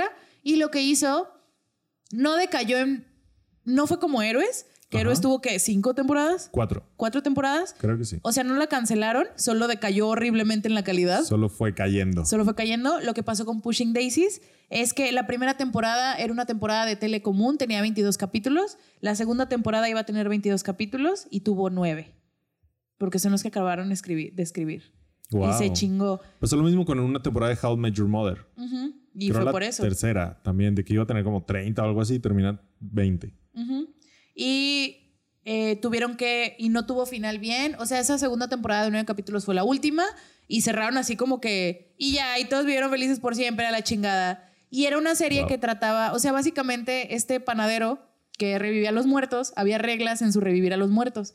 O sea, iba con un cadáver, lo tocaba y ese cadáver tenía un minuto para estar vivo porque porque si no lo volvía a tocar, o sea, la- el primer toque da vida, el segundo toque la quita Ok. a esa persona. Entonces el panadero tenía 60 segundos para volverlo a tocar, porque si no, esa vida ya ya empezaba, el universo empezaba a cobrarse esa vida de otro lado. Ah, ok, mataban a alguien. Alguien, Alguien más más se moría. Wow. Entonces, pero este güey eh, le ayuda a un investigador, porque el investigador es amigo de él y sabe que, que tiene este poder. Ajá. Entonces el investigador para resolver casos va con el panadero y le dice, "Despi- des- despiértame a esa víctima para que me diga quién la mató. Y eso es lo que hace. Pero llega un Y el caso... de que no me estés chingando, cabrón. Pero él- pero me encanta porque son-. No se me puede enfriar la masa Pero, rato. pero me encanta porque tenía todas las ramificaciones de eso, güey, que era que él no gastaba nada en comprar las frutas para su negocio de país, porque nada más iba a donde tiraban las frutas podridas Ajá. y las revivía. O sea, funcionaba con todos los seres vivos. Ok. Y las revivía y ya nada más se ponía guantes y hacía sus países. Estaba, no sé, era muy creativa la serie. Entonces todo el... el Ah, wow. Ya. Todo el meollo de la serie es que a una de las víctimas que Meollo. tiene que... Cállate. El tra- la trama de la serie Las principal... triquiñuelas. Las no, triquiñuelas. las triquiñuelas. Ajá. Era que una de las víctimas que tiene que ir a revivir era su novia de la infancia. Entonces ya no la puede volver a matar. O sea, no, no la vuelve a matar. ¿Y luego quién se muere? Una persona X. Ese no es Ah, el pedo. bueno. Ese no es el pedo, Armando. El pedo es que ya no la puede volver a tocar. Porque si la vuelve a tocar, se muere. ¿Ni con guantes o qué? No. Bueno, o sea, sí con guantes, Eh, pero chingue su cola. se puede. Entonces tenía, tenía todas, exploraba todas estas ondas de, de los límites, de la mortalidad, de toda esta. La ética y la chingada. Exactamente. ¿no? Qué padre. Sí, porque la, la novia tenía familia y esa familia ya no puede saber que está viva. O sea, tiene un chingo de cosas, claro, ¿no? claro, claro. Y se acaba así, con un súper, súper simple de. Y ya, todo se arregló, fin. Perdió los poderes y se besaron. Sí. ¿Así acaba? ¿No? Ojalá. Voy a buscar un fanfiction ahorita en la noche. Pero no, no se acaba así. Necesito un pozo en mi corazón. Tengo un pozo en mi corazón que necesito curar. Resanar. Qué y ahí pedo. está a otros. ¿Cuántos busca? Porque no quiero gastar tanta pila. Ok. ¿Cuántos hay de Pushing Daisies? ¿Cuántos hay? Pero bueno, esa fue básicamente la eh, huelga de 2007-2008. Bajo lo que dijo Armando, de que los streamings no son nada comparado, o sea, ni siquiera estaban pensados en 2007-2008, eran un quizás. Todavía, ni- o sea, ya existía Netflix, güey. Sí, ya, Sí, ya, ya. Pero Netflix era un negocio de renta de DVDs a domicilio, güey. Sí, yo creo que todavía no, no jalaba como streaming. No, o sea, no. real los nuevos medios era poner tu serie web en YouTube y se acabó. O sea, ni siquiera había YouTube Red todavía, No. ni, ¿sabes? Ni YouTube Originals. O, sea, estamos hablando de un eh, año y medio después de que se subió el primer video de YouTube a YouTube, güey. Ajá. Para que se pongan en contexto. Y tronó la tacha. O sea, y tronó la tacha, pero la gente estaba experimentando. Estaba Facebook, ya cada vez había más videos en todas partes y gente haciendo videos e intentando hacer contenido como tele en los nuevos medios. Entonces dijeron, hay que regular esto de una vez. Y fue cuando también YouTube se fue a la mierda, pero bueno, esa es otra historia. Pero- Capitalismo. Obviamente las reglas propuestas por el sindicato... 951. Está leve, güey, unas vacaciones me los chingo. Güey, qué pedo. Supernatural. No, no, no, crossovers no quiero aquí, menos con Supernatural, ¿eh? Yo sí tengo mis reglas en cuanto al fanfiction, no Supernatural y no crossovers, no me gustan los crossovers. BTS. No me gustan los crossovers, Armando, a menos que sea inspirado en Pushing Daisies. Es diferente. O sea, un alternate universe de Pushing Daisies es diferente a un crossover de BTS con Pushing Daisies. Está bueno, ¿eh? La descripción ¿cómo lo está buena. Ah, no. Ahorita me lo pasas. ¿Cómo se llama? bueno, ya, ya, ya, ya. Deja de verlo porque me da cosa. Entonces, la huelga Oh. que estalló el 2 de mayo de, ah, o sea, hace dos semanas para cuando están viendo esto, tal vez tres, no sé, no estoy haciendo bien las cuentas. Se sabe. Se sabe. 8, 9, 10, 11. Esto va a salir como el 18, ¿no? Ujú. Sí, pues ya esos 15 días, ¿no? Simón. De 15 días y cachito, unos 16 días. Sí, esto va a salir el 18. Eh, esta huelga lo que está buscando, para empezar, es la mayor, ya sé que esto es un dato que todos sabemos, pero lo voy a recalcar, es la mayor interrupción a la televisión y, y, peli- y producción de películas en Estados Unidos desde la pandemia, obviamente. Ajá. Ajá. Y el, el mayor punto de negociación que ahora está buscando el sindicato de escritores son los cheques residuales por el streaming. Porque está regulado, todo el streaming está regulado bajo las reglas de los nuevos medios de 2008. Eso quiere decir, vi un TikTok de una chica que es escritora y que está ahí como que, ella es como, está informando y un chingo de gente está siguiendo lo, los, lo que pasa en la huelga por ella. Ajá. Y ella ahí platicó con una escritora que no quiso nombrar, todo muy anónimo, y dijo que esta es una escritora de una serie y lo que, llegó en un- lo que le llegó en un año de una temporada de la serie por lo que la pasaron en la tele, que ya, que ya es un medio de salida, ajá. o sea, ya es la, o sea, tele de cable. Sí, sí, sí. Lo que le está llegando a esa escritora, ponle, fueron 400 mil dólares en un año y por el trato que hizo la compañía a- por venderle esa temporada de tele a Netflix, le llegaron cuatro centavos, güey. Wow. Cuatro centavos contra 400 mil dólares que le llegaron por, por, un año en la tele. O sea, juntando todos los canales en donde están Claro, pasando claro, su claro, serie, etcétera. Todo lo de la tele en todo, Todo, el mundo. en todo el verga, mundo ¿no? le llegaron 400 mil dólares, cuatro perros centavos por haberla vendido a Netflix. Eso de que no sé. Y eso es una serie que está pasando en cable. ¿Qué está pasando con las series originales de los streamings? O sea, obviamente ajá. son. Esa obviamente es una, es una serie que está regida bajo los estándares, o sea, es una serie de un estudio de tele. A lo mejor son un poquito más eh, O sea, que nació en la tele tradicional y pasó a Netflix. Entonces, tal vez. el residual es menos porque es solamente una venta. Ajá, porque se ajusta tal cual a el trato que viene desde del 2007. Pero tal vez los escritores que hacen directo a Netflix Ajá. tengan otro tipo de trato. Tal vez. Lo que está pasando ahí con los escritores de Netflix es, con los escritores de los contenidos de streaming, Productor para es streaming. que se les está pagando en el momento y no por todo lo que genera. O ya, o sea, tampoco yo te- tienen no tienen residuales. residuales. O, o son residuales pendejos, porque no hay venta. O sea, un, eh, un contenido original de Netflix, ¿a quién se lo vas a vender? Sí, claro. Es de Netflix. Es de Netflix y es su distribuidor y, canal se a la vez. chingó, Y se chingó. Y en todo el Entonces, mundo. a ese escritor, por ejemplo, de Stranger Things, el gran producto bandera de Netflix, el que puso a Netflix en donde, está- en donde está ahorita, No sé. Pero- digamos que sí, por, por el sí. bien de esta metáfora, Muy ¿no? bien, muy bien. Digamos que a los escritores de Stranger Things, de un episodio, le pagan un millón de dólares por hacer ese episodio. ¿Cuánto le está generando Stranger Things a Netflix? Cuando a lo mejor ese es el episodio donde sale el metalero chidote y la gente lo está repite y repite y repite y, tú- repite. Como el modelo cambió, es una licencia a perpetuidad. Ese, Exacto. ese contenido, ese sí es de Netflix para siempre. Para siempre. Y nunca Y se lo va a vender a alguien más. Ese escritor ya no, no es como Daniel Radcliffe, ya no va a vivir de eso. No.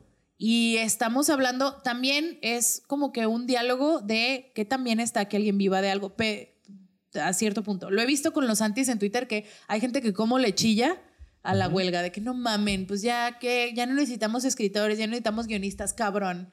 Cállate los hocico. Cabrón, cállate los Cállate los hocico. Yo soy fie, fie- ferviente creyente, fiel creyente, I guess, de que hay una cantidad de contenido Ajá. basura que puede, que puede consumir el ser humano antes de regresar a un contenido con guion. Ajá. Todos tenemos, así como todos tenemos un límite, güey. Todos Claro. tenemos un límite y ese límite, o sea, va a llegar. Son las Kardashians. Sí, puede ser. Si usted, si a usted le gusta consumir contenido sin guion, también vea, o sea, las Kardashian tienen guion. Claro, el reality Todo está el reality guionizado. tiene guion. Si usted dice, me vale pito, ahí está Twitch. ¿Cuánto Twitch vas a consumir antes de que tu cuerpo te pida Sí, claro. una pinche película? Algo con guion, güey, porque no sé, no sé. Ahorita no, tal vez las futuras generaciones lo hagan, no quiero también decir mamadas, pero ahorita no es posible. Tienes que consumir algo con guion. Son la base del perro entretenimiento, güey. Hay, si hay gente que, si, al- si un trabajo nos influencia de esa manera, esta gente tiene el derecho de al menos sacar para tragar, güey. Claro. Para vivir bien. Aparte, es la propiedad sobre el arte. O sea, Simón, el productor, la productora, la compañía, tiene los derechos de vendérsela a quien ellos quieran porque ellos pues pusieron el varo, ¿no? Chingón. Y que tengan su parte, qué chido. Pero el escritor usó su cabeza, su corazón y su alma para hacerlo, ¿sabes? Es propiedad creativa. Es Exactamente. propiedad creativa, eh, salió de ellos, es su arte y luego pasa a alguien más que le pone de lo suyo, pasa a alguien más que le pone de lo suyo, a un director, a un productor, a los que iluminan al fotógrafo, a los actores, a todos y todos tienen parte de lo suyo. Por eso, por eso estas regalías se distribuyen entre todos. Exactamente. Y aparte no es como que ese producto deja de producir dinero. ¿No? Sigue produciendo dinero, pero ya no se lo están dando los escritores. Se lo están, se lo están quedando los, los estudios y los productores. Y de alguna manera sigue produciendo dinero. El problema, ¿sabes cuál es en realidad? Y por el cual no creo, no creo que esto vaya a ser rápido, ¿sabes? No, no, para es nada. que el dinero que está produciendo ahora en streaming es mucho más difícil de calcular. Sí, ¿sabes? porque son más. O sea, no, no están obligados a tener el nivel de transparencia que tiene. No, ¿O no, no. Es, no. La transparencia cero que ver. Porque no sabes cuánto está ganando el streaming. Mm. O sea, ¿cómo lo explico? Antes era TNT te paga cada cinco años tanta cantidad. Entonces, o cada año, no sé. Y a ti te llegaba porque TNT le pagó los derechos a no sé quién. Y también este canal en Venezuela y este canal en Nueva Zelanda. Tú, tú, tú, tú, tú, todos pagaron por Harry Potter. Le cae Warner Brothers y Warner Brothers le dicen, tengan perros para que traguen, ¿no? Chingón. Ahora Netflix adquiere esto, pero Netflix vive al mes. Vive de suscripciones de gente cada mes. Entonces, que la gente paga al mes por ver quién sabe qué, quién sabe cuántas veces. Entonces, calcular el valor individual de cada producto Sí, es no, mucho, mucho más difícil. Sí, tienes razón. Entonces, dividir esas regalías es mucho más difícil Pero pues ni modo. por el cálculo. Es, por eso digo que eso es lo que se va a tardar. Sí, sí, sí. Porque, Sí, porque el streaming hasta ahorita es el pinche free landing. Por eso ha, por eso ha crecido tan exponencialmente, porque no es pinche tierra sin Dios, güey. O sea, Exactamente. Por eso a los artistas en Spotify les pagan una mierda por cada reproducción de canción, porque es algo muy etéreo. ¿Sabes? Antes tenías un objeto físico que era el CD, que se lo comprabas a la disquera, tú lo tenías, ya era tuyo, tuyo, tuyo para escucharlo todas las veces que quieres y a mí no me importa cuántas veces la escuches porque ya es tuyo, yo te vendí un CD y de ese CD le tocaba una parte a la disquera, a los productores, a la chingada. Y a un poquitito al artista. Y al artista le tocaba. Sí le tocaba bien. Sí. discúlpame, sí le tocaba bien. Y ahora con las reproducciones, como tú pagas 100 pesos al mes, no sé en cuánto anda Spotify, 100 pesos al mes para escuchar 77 mil millones de canciones. O sea, ¿cómo divides esos 100 pesos que tú pagaste entre 7 En todos los artistas 7 que mil millones de canciones? Ajá. Y que esas canciones entre todos los artistas que colaboraron entre esa canción. ¿sabes? Entonces, ahorita los derechos sobre la propiedad intelectual en el streaming, digas streaming cualquier, ya sea Netflix, Prime, Spotify, Apple Music, cualquier tipo de suscripción pagada mensual. Lo que no es un pago único, es un pedo calcularlo. así es. Entonces, ahorita, ahorita como se hace es tener como este pago, sim- no simbólico, pero basado en, la, en los viejos pagos. Así como yo te pago por cinco años, yo te pago por dos años. Se paga A los artistas igual, por tener tu música, yo lo tengo aquí, yo te pago una fracción por cada reproducción, que es así como que, ay, a ver si me sale, a ver si no, porque, ¿sabes? Sí.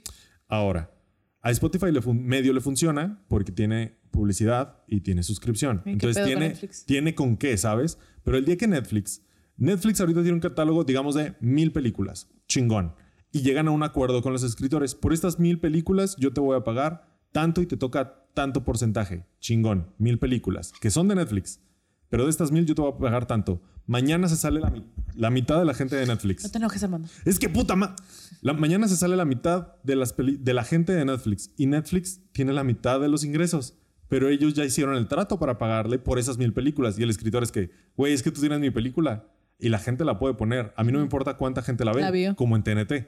A mí no me importa cuánta gente la vio. En TNT pudieron ser tres o pueden ser siete millones. A mí O- lo que me interesa es que la tienes tú. Que la tienes y la puedes reproducir, ¿sabes? Entonces, ese cálculo va a entrar en conflicto. Va a estar bueno. Por eso, esto va para largo. Esa es mi, esa es mi predicción. Simplemente deja tú.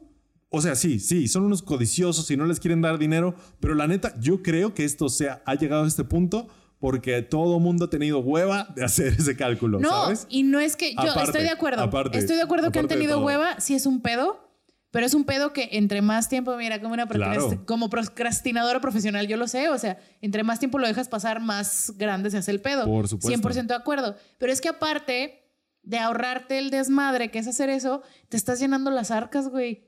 O sea, estás cobrando lo que pinches quieres, o sea, le estás mal pagando. Eh, y estamos hablando de los contenidos más reconocibles, güey. O sea, ¿qué pasa con los guionistas que su único trabajo de guionismo en Stranger Things es ser revisores del guion en el set? Sí. Que también es parte del guionismo. No son los Duffer Brothers, güey. No son a los que les toca un millón de dólares por, por un capítulo. Son de los menos y, y están pasando, lo estaban comparando mucho con los trabajos no sindicalizados dentro de Hollywood, que es los utileros, los electricistas, los Claro. best boys, todos ellos que no tienen un sindicato, que son como, bueno, No, sí tienen sindicato. bueno, pero que es más común que haya sin sindicato que con sindicato. Ah, bueno, sí.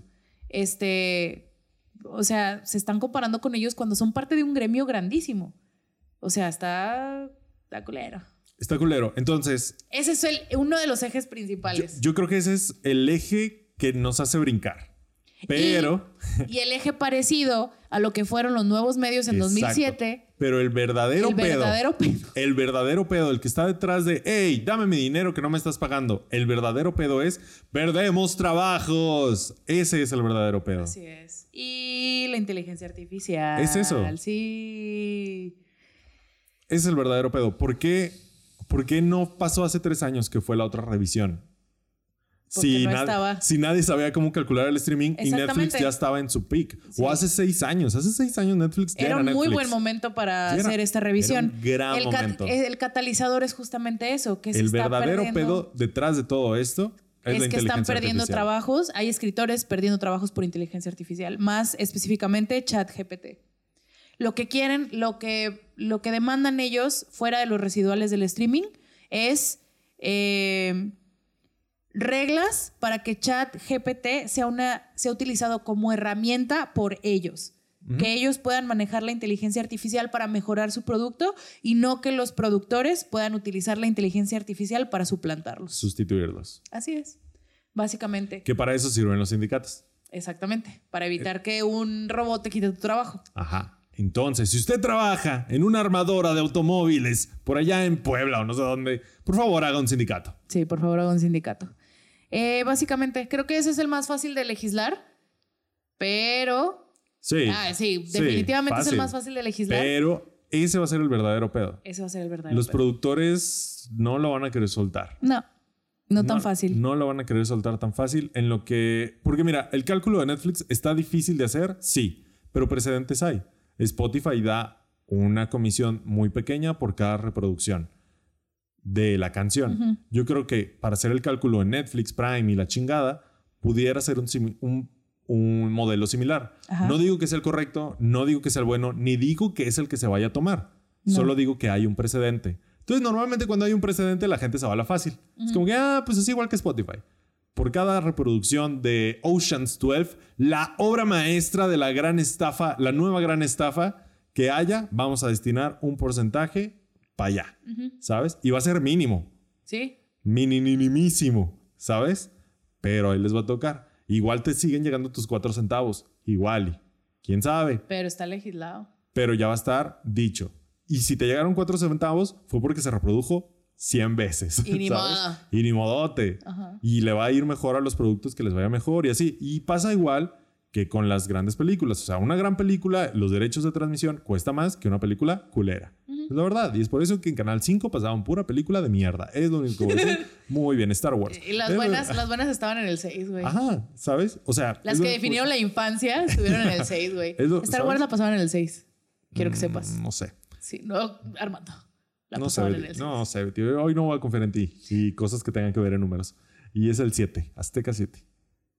Es el 6. Bueno, es Azteca 7, pero este- era el 6 en mi tele. Mm. Sí, güey. no, Betty, no. Ay, a ver, por ay, favor, ay. Entonces, hay, hay un precedente, pero de ahí creo que se pueden a- agarrar para extender un, este pedo. Sí. Porque en realidad lo que no van a querer soltar es La inteligencia artificial. Es que es el futuro, así como se los. Pues es que no es que se los. uh, se los sordearan en 2007, güey. Es que nadie sabía el alcance que iba a tener el streaming. O a lo mejor sí, todavía pero. no agarraba forma en ese entonces. Todavía no agarraba forma. En ese entonces, de Pero verdad, ahora no que ya forma. tienen la experiencia del streaming, ya ninguno de los dos va a soltar la inteligencia artificial, güey. Tan fácil no. Tienes toda la razón. Pero bueno, eh, el gremio, bueno, el sindicato de escritores estima que si se aceptan sus propuestas, eso va a significar una derrama de alrededor de 429 millones de dólares al año para todo su gremio. O sea que a todos les va a tocar Un cachito. un cacho de estos 429 millones estimados, que eso es lo que se les quiere pagar. Los productores, la alianza de productores, ofrecieron, ¿cuánto crees que ofrecieron? Como 50 millones. 86 millones. Y casi la tiene. 86 millones. Entonces, varios de los escritores que, que fueron entrevistados en las, líneas de, en las líneas de huelga lo están tomando como lo que creo que es una pinche perra burla, güey. Una quinta parte de lo que podría darles. Incluso varios de los representantes dijeron que después de la junta que detonó la, la huelga, o sea, la junta en la que no se alcanzó a un acuerdo, que la- los representantes de la Alianza de Productores llegaron sin propuestas de oferta, güey. O sea, hay juntas previas. Sí, sí, sí, claro. Muchas. O sea, tres meses antes fue cuando se empezó este rumor de la, de la huelga, que fue cuando las, cuando la Alianza de Productores dejó de traer ofertas a la mesa. O sea, los, los escritores llegaban y, bueno, mira, le bajamos a esto y le bajamos a esto Claro. y los directores y los productores, no. Lo mismo que la vez pasada. 80. Lo mismo que la vez 80. pasada, lo mismo que la vez pasada. Entonces, pues es eso. Los inmediatas, las inmediatas víctimas, digamos, de esta, de esta huelga fueron. No, no son los niños. No, no son los niños. Eh, son las, eh, los late night, los programas de late night. Dígase, Los primeros caídos, más bien, ¿no? los primeros caídos. El Late Show con, con Seth Meyers, el Tonight Show con Jimmy Fallon, el Colbert Report, bueno, ya no se llama Colbert Report, el Colbert, el Colbert Show, etcétera, etcétera. Ahorita creo que hay cinco principales en la, en la tele gringa. Demasiados. Ay, pues ya no está James Corden, güey. ¿Ya lo sacaron? No, él, él renunció desde el año pasado Ah, sí. y su último programa fue hace dos ah, semanas. sí, cierto. El Sí. último Carpool Karaoke con Adele.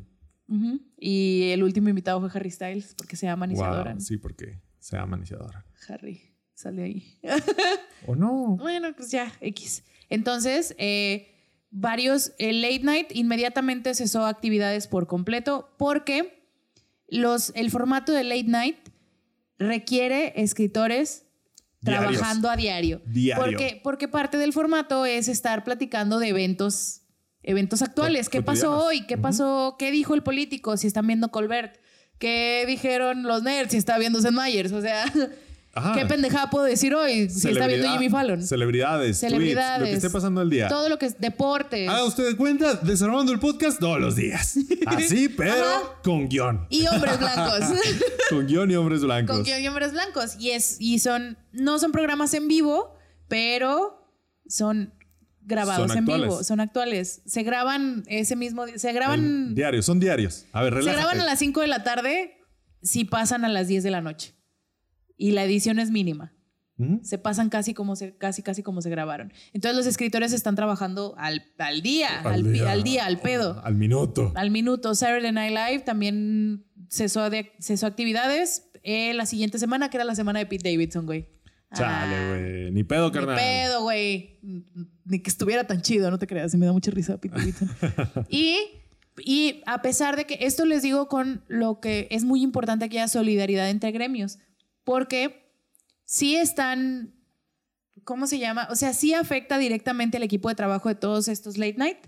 Ah, pero- O sea, uno se detiene y todos se paran. Todos se paran, todos los hosts, todos los operadores de cámara, todos los directores, todos los productores, todo, ya nadie trabaja en esa producción. Al final, la producción de cine y televisión es un trabajo en equipo. O Completamente. sea, el día que no hay escritores, no hay nada. El día que también hubo, ¿hubo huelga, ¿De qué? hubo paro, no, hubo protesta del sindicato de... ¿Cuál es? Hasta seguí el Twitter, el Instagram, el de iluminación. Todo lo que es rigging, iluminación, hubo sindicato el año, el, hubo como manifestación el año pasado. Ujú. Y, o sea, ellos no pararon actividades porque la neta son de los más puteados.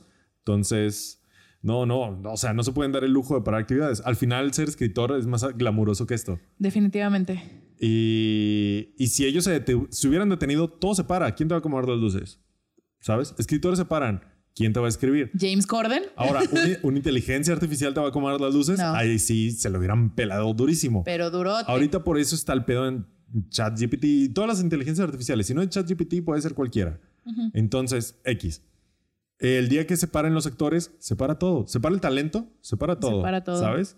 Y así es, porque el trabajo en cine y en televisión es un trabajo en equipo. Pero- Entonces los sindicatos tienen que actuar como tal. Exactamente. Eh, te digo, o sea, todas estas personas que podrían cruzar las líneas de huelga para seguir trabajando y seguir produciendo no lo hacen. Y los eh, justo, ay, ¿quién fue? ¿Quién fue? ¿Quién fue? Creo que, creo que Jimmy Fallon o Jimmy Kimmel, uno de ellos, porque la mayoría de estos shows de late night están en Nueva York. Ajá. Eh, creo que fue Jimmy Kimmel el que está en Los Ángeles, el, el- uno de los primeros en hablar y decir, es que, o sea, sí, así como les dijimos al principio, son la primera línea de defensa, no les dan Claro. a los escritores qué qué sigue, o sea, el talento, los productores, los utileros, todos estos, pues no, claro que no. Y eh, todos los que están en Nueva York, que son Seth Meyers, Colbert, este, Jimmy, Jimmy Fallon, etcétera, eh, fueron o a protestar en las líneas de huelga o mandaron, se juntaron entre todos y mandaron carritos de comida para todos los que estaban en las líneas de huelga. Y eso, a pesar de que es como que lo más frívolo, digamos, de este, Sí, claro. de este movimiento, de que... Lo más que el actor- instagrameable. lo más instagrameable que que se vea que los de Late Night fueron y pusieron carritos de waffles afuera de todos los lugares en donde estaban protestando los escritores. Que Jason Sudeikis, que también es escritor de Ted Lasso, vaya y se tome foto en la línea de... Él es Jason Sudeikis. Ay, lo amo. Que Drew Barrymore se bajara de ser host de los premios MTV, de los Movie MTV Awards, que al parecer se siguen dando, este, en apoyo a la huelga, es lo más frívolo y lo más instagrameable y lo que quieran, pero es lo que pone a la huelga en el ojo. Y esa es parte de la lucha. O sea, que estemos nosotros. Ese es Jason Sudeikis. Espere su episodio de Ted Lasso, claro que ¿Él sí. Lasso? El mes que entra, el mes que entra. Eh, eh, o sea, él es talento, él es actor, él es comediante, él es escritor también, es parte de ese gremio. Del sindicato. ajá. Es parte del sindicato. Es importante que trabaje junto con el cabrón que su único trabajo es ser revisor de guiones en, las, en el set, porque al nivel del sindicato son iguales. Claro. Y tienen que ir los actores que no están en el gremio de escritores, que van y que apoyan, su- están haciendo su trabajo, hacer visible la huelga. Y hay partes en las que están, una vez más, las triquiñuelas. Por ejemplo, Disney, todas las producciones de Disney no utilizan, el, no utilizan showrunner, que es un título, utilizan head writer, que es otro título que tiene la persona que maneja toda una pinche serie. Claro. Que parte de su trabajo Que es, lleva el hilo. es supervisar el guion. Ajá. Entonces, la mayoría de los estudios utilizan el término showrunner, que es como. Bueno, no voy a intentar traducirlo porque Es como un productor. Sí, es como un productor. Disney utiliza head writer. ¿Por qué? Dicen que para pagarles menos. O para, o para Claro. demeritarlos. Sí, sí, sí. Tal cual. Demeritarlos. Pero le salió por la culata porque entonces ya no están escribiendo. ¿No? Ya no hay showrunners. Los demás estudios, es- de hecho, hay pedo porque los demás estudios les están pidiendo a los escritores, que son showrunners, que sigan con sus labores de showrunner, aunque no tengan que escribir. Y no. Y les valió verga. Y les valió o sea, verga, se están peleando bueno. por eso. Incluso me acuerdo mucho de J.J. Abrams, chica tu madre. En la del 2007, él tenía que ir a las protestas como escritor y en la noche seguir con sus labores de director para seguir dando, creo, Star Trek, güey. La 1, ¿sabes? Porque así es este pedo. Porque así es esta pinche industria, güey, por desgracia. Este, y han pasado situaciones, o sea, como que eso les estamos hablando de las protestas en donde hay cientos de en Los Ángeles. Este, este ejemplo que les decía al principio del episodio es porque pasó, o sea, hubo una situación, no me acuerdo qué estudio, en la que tres cabrones son los que mantuvieron la línea y no dejaron que nadie pasara. O sea, claro, enfrente de Warner Brothers tiene que haber cientos porque estás enfrente de los estudios de Warner Brothers. Claro, claro. Y no, no falta que un pinche productor traiga su crew y quieran pasar y no, o sea, hay que, hay que hacer presión, hay que hacer visible. Si alguien intenta pasar, cruzar las líneas de huelga, tenemos que hacerlo, hacerlo viral o Ajá, que se vea, público. etcétera. Pero ¿qué tal del estudio chiquito que está a dos kilómetros de Warner? Que es un estudio secundario, que es donde se hacen las grabaciones de segunda unidad o algo. ¿Quién va y lo defiende? Y son tres cabrones y la, solida- la solidaridad de todos los demás trabajadores que De- no son guionistas. De que no voy a ir a cruzar. de que no, no, El productor tal vez me está diciendo, hey, güey, vamos a ir a grabar. Ya tenemos el guion hecho. sí, Ven, vamos a grabar. No, gracias. No, no, no, gracias. Entonces, pues básicamente en eso estamos. Hasta ahorita lo que ha afectado esta huelga es principalmente, eh, hay una serie muy, muy famosa en Estados Unidos que se llama Abbott Elementary, que se acaba de ganar todos los semis de comedia. Eh, estaban, acababan... Shout out a nuestro episodio del drama de BuzzFeed. Porque la creadora y actriz Quinta es Quinta Bronson, que estuvo en la Met Gala. Estuvo en la by Met the Gala. way. La Met Gala un día antes de que explotara la pinche huelga, Qué loco, ¿no? Qué loco. Como si estuviera guionizada la Met Gala. Este. La huelga. Y ya shout out a nuestro episodio del drama de BuzzFeed de los Try Guys. Y, Porque así. ella salió de BuzzFeed, Quinta Ujú. Brunson. Entonces... y ahora es ganadora del Emmy. Y chinguen a su cola. Poder para los millennials. I guess. I guess. Entonces, la serie va a su tercera temporada y acababan de. O sea, abrió mesa de escritores Ajá. y se cerró la semana, güey, y se chingó. Y quién sabe si va a haber tercera temporada de Abbott Elementary, porque sí, muy chingón, se sabe, muy chingón tu producto que ganó todos estos premios. Yo soy una empresa de producción, me vale pito. Me vale verga. Me vale verga. Siento no, co- siento no me como- va a dar dinero, no me Mm, importa. Siento como que ya no me gustó. Sí. ¿Cuántos semis tenías? Ay, no, no, No, ya. ni me digas. Ya, ya, ya. Qué hueva. Eh, House of the Dragon, que fue otra de las que todos estaban de que no mames, ¿qué le va a pasar a House of the Dragon? Ajá. House of the Dragon está completamente escrita, pero ¿qué pedo con los escritores en el set? Con los revisores del guion. Esos son tú, escritores a, también. a veces escriben también cosas en set. O sea, normalmente, bueno, hay ciertas producciones que prefieren tener uno o dos escritores en set por si van cambiando las cosas. O por si algo se les ocurre. O por si hay un pedo y hay que arreglar en escena, ¿sabes? Es usual. Sobre todo últimamente que las cosas se hacen en chinga y nos vale verga todo. Es, ya es cada vez más usual o sea, no me sorprendería. No, no tenemos ahorita una idea de, de qué impacto va a tener porque no sabemos cuánto va a durar. Lo que decías tú, que puede, está poten- estamos presenciando potencialmente la huelga más grande en la historia del, del- Digo, no nos adelantemos, no nos Mira, quién adelantemos. sabe. ¿Quién Pero- sabe? pero va a haber Esa es vergazos. tu predicción. tú lo No, no, dijiste. no, dije, esto se puede alargar No, no. muchísimo. No, No, no, no. dije que fuera Claro la que más sí, larga. Yo te escuché. Entonces, ah, Sí. y también Igual esta, lo solidaridad, que dije. esta solidaridad también está cruzando continentes, ¿no? Porque recordemos, esta es la huelga del sindicato de escritores americanos, Puro gringo. puro gringo. Pero la solidaridad no nada más va hacia los otros sindicatos gringos. Estamos hablando de escritores que trabajan, que están sindicalizados en el Reino Unido, pero que le están trabajando una producción gringa, no están yendo a trabajar, como por ejemplo House of the, Dra- House of the Dragon. Claro. La producción es gringa. Bueno, el estudio es gringo, Ajá. la producción está en otro país y le trabajan escritores de otro lado, que no están en el Sindicato de América, por decir algo.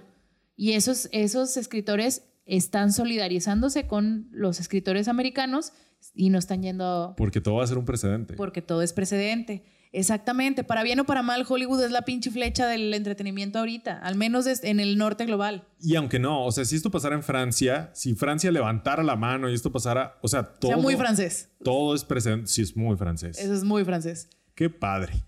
La neta, qué padre levantarte por todo. Eh, Todo es, precedente, todo es precedente y eso es señal de la movilización de la gente, lo poderosa que puede ser. Son 12 mil escritores contra 400 productores. Hay Miren mucho más dinero de un lado que del otro, pero esto puede marcar un precedente a cómo se consumen los contenidos de ahora en adelante, porque estas, esta, estos arreglos de dinero al final terminan afectando en cómo se hacen las cosas y el cómo se hacen las cosas termina afectando en cómo se consumen las cosas. Entonces, esto va a afectar, va, va a repercutir y todo es un precedente. Entonces hagan sindicatos siempre que puedan. Sí, por favor. Este, y pues básicamente eso es. Ok. No muy hay bien. más, no hay más adelantos fuera de, fuera de eso. Posibles series que pueden ser afectadas. Coven of Chaos, eh, Agatha Coven of Chaos, primera temporada, que, Que es chingue el su madre. que chingue mira. su cola. Primeramente que chingue su madre. ¿Qué American necesidad? Horror Stories. Horror También. Stories. es que que- es diferente a Horror Story, Sí. temporada 3. American Horror Story, temporada Que 12. Chingue su madre también. Andor, temporada 2. Uy, preocupante. Preocupante, ¿Y va a haber pero. temporada 2? Sí, son, es en dos temporadas, güey. Bueno. Bueno. bien. Oh, rayos. Good Omens, temporada 2. Eh, eh. Cállate. House Uy, of ya- the Dragon, ya- temporada 2. Ya pasaron como 15 años de la temporada 1 ya. Y El Señor de los Anillos, Los Anillos del Poder, temporada 2. Ah, va a haber segunda temporada. wow, qué huevos. Películas. Películas que pueden ser afectadas de las más importantes, digamos, de las más mediáticas. Capitán América, New World Order, a, la quién verga. le importa? Deadpool 3, Los Cuatro Fantásticos, Mm, Thunderbolts, Superman Legacy, etcétera. Este, serie, otras series de televisión, pero de cadena, o sea, no de streaming. Abbott Elementary, tercera temporada. Big Mouth, temporada 8. Ya, Big Mouth. Ya, ya, ya. Estuvo chido, dos temporadas, se acabó. Stranger Things, temporada 5, que es la, que salió hoy. La que hoy en la mañana dijeron, estamos oficialmente, la, la quinta temporada está oficialmente en peligro. Ok. Esa, esa salió hoy en la mañana. Yellow Jackets, temporada 3, que Yellow Jackets me la han recomendado un chingo, pero también solo famosa en Estados Unidos hasta ahorita. Sí. Eh, Severance, que es una de Apple TV. Cobra Kai, temporada 6. Severance, temporada 2. Sí, Severance, temporada 2. Dicen que está muy buena. Dicen que está muy buena. Eh, Jeopardy, que es una serie de Estados Unidos. Y Cobra Kai, temporada 6, ya lo dije. Y la película de Blade. No sé si me cala esa, eh, la neta. De todo eso, yo creo que nada más me caló. Nada. Nada, Pues es que nada mucho. e- es en el lugar de nuestra vida en el que estábamos, hermano. O sea, Es que también sirve. Este tipo de cosas también sirve para depurar. Me- Para bien y para mal. ay no. Para bien y para mal. O sea, tal vez mucho contenido basura se va a ir a la verga. O tal O vez sea, cosas que, cosas chidas, que- ¿no? También, o sea, cosas chidas también se van a ir a la verga. Cosas que un productor dijo, pues vamos a hacerlo de cotorreo. Nomás por estar produciendo, ¿sabes? Puede ser. ¿Quién sabe? ¿Quién sabe? Yo, yo le atribuyo que no me duela tanto. O sea, estamos hablando de Andor, güey.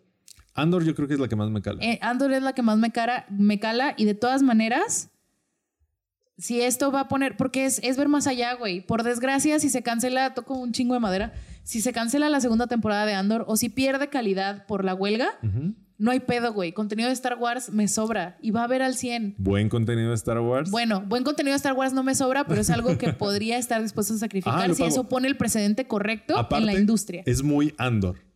Irse a huelga. Eh. Ay, bueno. Si, Persona. ajá. si Andor muere por esta huelga, Andor estaría bien. Andor estaría bien Ya con voy a llorar, es que sí me dolería mucho. Eh, personas que han, exp- que han ido a las este, actores, que son, son los más mediáticos, Ajá. actores que han ido a protestar. Los más famosos, déjame te busco alguno porque uno no los conozco. Quinta Bronson, que también está en el gremio del sindicato, que es la protagonista de Abbott Elementary. Eh, Carrie Preston, Natasha Lyon de Orange is the New Black. Ajá. Eh, eh, no van a conocer a muchos. Bowen. Yang. Nadie. Bowen Yang de Saturday Night O sea, Live. ¿dónde está Emma Susan, Stone? Susan Sarandon, güey. ¿Dónde está Emma Stone? Ben Schwartz. Andrew, Andrew Garfield. no, pues no. Jason Sudeikis. Jason Tobaya. Rob Lowe. De, ¿cómo se llama? De Parks and De, Par- de Parks and Rec. Gillian Jacobs de Sex Education. La mamá del protagonista, creo que es Yo creo que Sex ese es el nombre más fuerte que traemos hasta ahora. Ella Pero es que Jason también- Sudeikis. John Cryer. Mm, No. Eh, pero ahora, esos son los que han ido. ok. Actores que lo han hecho por redes sociales, ya ahí se pone Ah, fácil. alta Se la pone vara. Pues es que aquí desde la, desde la mansión todo es más fácil. Drew Barrymore que renunció a ser la host de los premios MTV en apoyo a la huelga, es como que la, la que anda más ahí. Eh, Steven Colbert, que es, bueno, pero él es el host de, de su programa. Eddie Falco, John DiMaggio, del de Cobra Kai, Mark Hamill, o sea, Luke Skywalker, John Leguizamo, Jay Leno, Seth Meyers, Melanie Linsky, Pedro Pascal, Pedro Pascal, también Olivia Wilde, porque pues ahí andas el papá de sus hijos, no sé, etcétera. Han sido varios, pero les falta. Y el que fue también mediático hoy fue Bob Odenkirk, Bob Odenkirk, el de Better Call Saul, el protagonista, Sí, sí. porque salió una foto de él en la huelga de 1988. Wow. Pero él en las calles. Ya Sí, ahorita el señor ya está grande, Tranqui. Y ya tiene más varo. ya tiene más varo y está enfermito. Ha tenido problemas de salud en Ah, estos años, entonces Tranqui. en su tranqui, casa está bien. Y famosamente Amanda Seyfried, que fue una de las más vocales en la Met Gala al respecto de un día antes de que explotara Todo mis respetos, Amanda. Siempre. Siempre. Mira, ella, mis respetos por todas sus- tus convicciones, sí, pero también porque la güey le vale madres andar de vestido de cóctel en todos lados. ella no se está sometiendo al yugo del vestido de gala. Respeto eso también. No más que apoya la huelga, pero también otra razón, otro puntito para respetarla. Yo sí, porque siempre es así como muy rojilla. Sí, para me todo. encanta. Sie- siempre te- tiene un comentario así como dices, ah, eso no estuvo, eso estuvo un poquito anticapitalista. Bien, en una entrevista de Vanity Fair o algo así, ¿sabes? sí, claro. Me encanta. Amanda Eh, yo soy fan. en una entrevista con los perritos de Washington. Así, güey, así. Eh, comentario así como tinte, así como, eso estuvo un poquito anticapitalista. Pues yo siento que deberíamos repartir los bienes comunes. y Armando, ¡Ay, "Ay, cachorros! Y yo que, wow, la amo. Y me está vistiendo Valentino. Ajá, sí, así, así, así, sí, algo así, algo así. Ay, no. Pues sí, en eso es en lo que estamos. Puede que esto haya cambiado para el día 18, que es cuando sale esto. Puede lo más ser. seguro es que nada más se haya empeorado todo. Ahora, muy bien. Mm. Suponiendo que hoy es 18 de mayo y... no, sí, hoy es 18 de mayo. Ok. Y suponiendo, es que mi suponiendo iba para otra parte. Ah, Era perdón. suponiendo, coma, que hoy es 18 de mayo, coma, y que la huelga no se ha terminado. Este pedo continúa. Betty, tu predicción oficial de Desarmando el Podcast de cuánto va a durar esta huelga. Uh, 150 días. 150, 150 días, días. a partir del 2 de mayo. Sí. 150 días en total. O sea, el, no tanta 105 como la de. el 154 de mayo va a acabar, Sí. sea cual sea ese día en calendario Me real. cagas. Este, sí, no creo que vaya a durar más que la de 1988 porque creo en muchas conspiraciones. Y una de esas conspiraciones es que no van a dejar, güey. No puede ser ese el precedente. No se puede ver mal. No puede convertirse esta en la huelga más larga de la historia de las huelgas de escritores. Al final lo que los productores les, les mama son las apariencias. Ajá. Entonces, yo le voy a 100 días o 100. menos. 100 o menos. 100 o menos. Va. No creo que dure tanto Es como la del 2007. Es que también esta industria sobrevivió a una pandemia, güey. Se pueden permitir 100 días. Es, es que ya, so- ya dejaron de jalar un año, año y medio, dos. ¿Se pueden permitir otros 100 ¿Quién días? sabe, güey? es que también es O para sea, el otro lado, sí, ¿sabes? Sí, pero tienen, tienen las herramientas. Y se vieron- Lo que, donde va a topar es en el ego, güey. Ajá, estoy de acuerdo. Estoy de acuerdo. Por eso te digo, ¿se pueden permitir?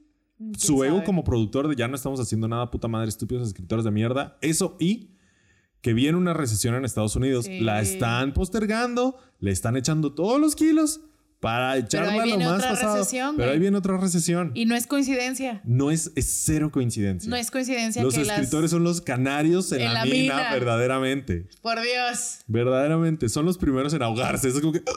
Es como que, güey, se acabó. No mames, no mames, cabrón. Se murió el escritor. No mames que se murió. Puta En el madre. momento, güey, puta madre, güey. La burbuja inmobiliaria. Ya valió verga. Así. En, el, en el momento en el que un este, en el que un corredor de bolsa de valores ve a un escritor pidiendo trabajo y dice, oh no, Oh, fuck. va a oh, pasar fuck. de nuevo. Véndelo todo, véndelo todo, véndelo todo. ¿Te imaginas así va el salaryman así como que todo trajeado y la chingada? Y un escritor afuera del, de uno de los teatros donde graban el late night de que se busca Sí. trabajo. Soy escritor. ¡Oh, no! Escribo por Va- comida.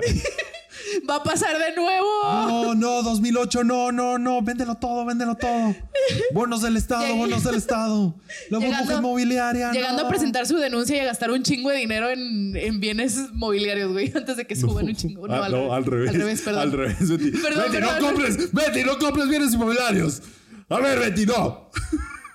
Ni des consejos financieros en este podcast. No, no, no. Yo nomás doy chisme y sé cosas. Este, ya, pues sí, Y básicamente. hago eso malos cálculos. bueno, yo le doy 100 días. Ajá. Menos. No, 150. Tú, el, el día que pase de los 100 ya perdiste. El día que pase de los 100 ya perdí. Y yo el día que pase de los 150 ya perdí. Ajá. Va. Déjenos sus predicciones en los comentarios. ¿Cuántos días va a durar esta huelga?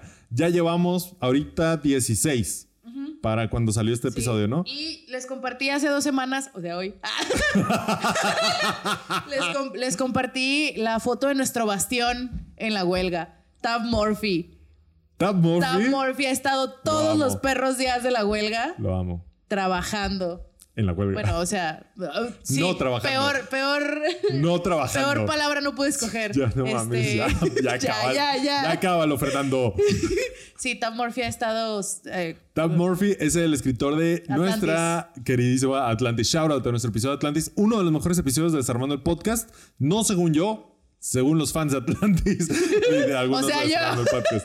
Y Tab Murphy, que es el escritor Murphy, de. Atlantis. ¿Saben cómo me enteré que andaba ahí Tam Murphy? Lo puso en el grupo de Atlantis. Estamos en un grupo de Atlantis. ¿Dónde está el escritor de Atlantis? Atlantis Wow, Posting. chulada. ¡Uh! Entonces él puso. De Aquí verdad, andamos. de verdad, vean el episodio de Atlantis. Si no lo han visto, véanlo. Este es su momento. Se, lo van a pasar bomba. Aunque no hayan visto Atlantis. O sea, se lo van a pasar bomba. créanme. Muy buen episodio. Es de esos episodios en los que el tema está engañoso.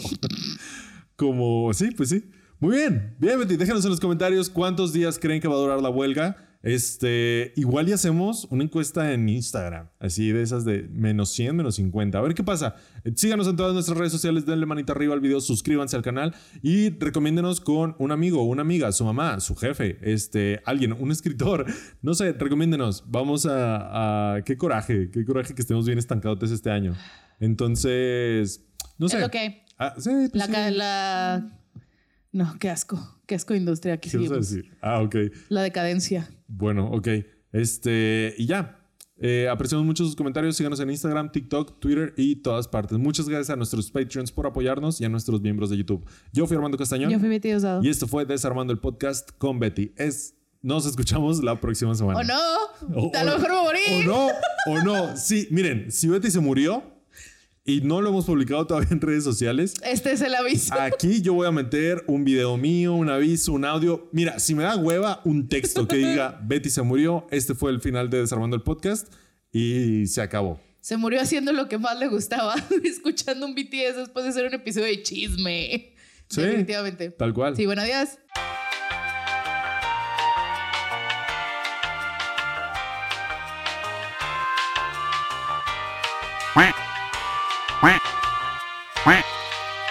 Qué locura. El, eh, la escena post créditos de hoy debería ser como nuestro final alterno en caso de que te hayas muerto. Ok, Hola, hola. Me morí. este fue el último episodio de Desarmando el Podcast. No Fueron- soporté. Fueron unos buenos cientos, Cuatro años. Cuatro años, 161 episodios. Y, y les agradecemos mucho por todo. Este, no esperen un reembolso en Patreon, pero Ese, ese reembolso se está yendo a mis gastos funerarios. Muy probablemente. Ajá. Sí, porque al menos deudas del podcast no tenemos, del No, podcast. Del podcast. Entonces, muy probablemente. Armando paga mi tarjeta. Muy probablemente estoy pagando la tarjeta de Betty. y le compré así como un arreglo de flores medio cool. Y la terapia de Fer. Entonces, sí, probablemente eso es lo que está pasando. terapia de Fer, porque yo soy la terapia de Fer. Sí, de hecho. Este, y la terapia de Fer. Ah, En eso está gastando su dinero. Muchas gracias Sí. por apoyarnos. Me la pasé bomba, ¿eh? O sea, Este- no hay mejor manera en la que quisiera morir verdaderamente. Sí, les- sí yo lo creo, yo lo creo. Betty, tus últimas palabras para todos ustedes, para todos ellos. Este salario digno para los escritores.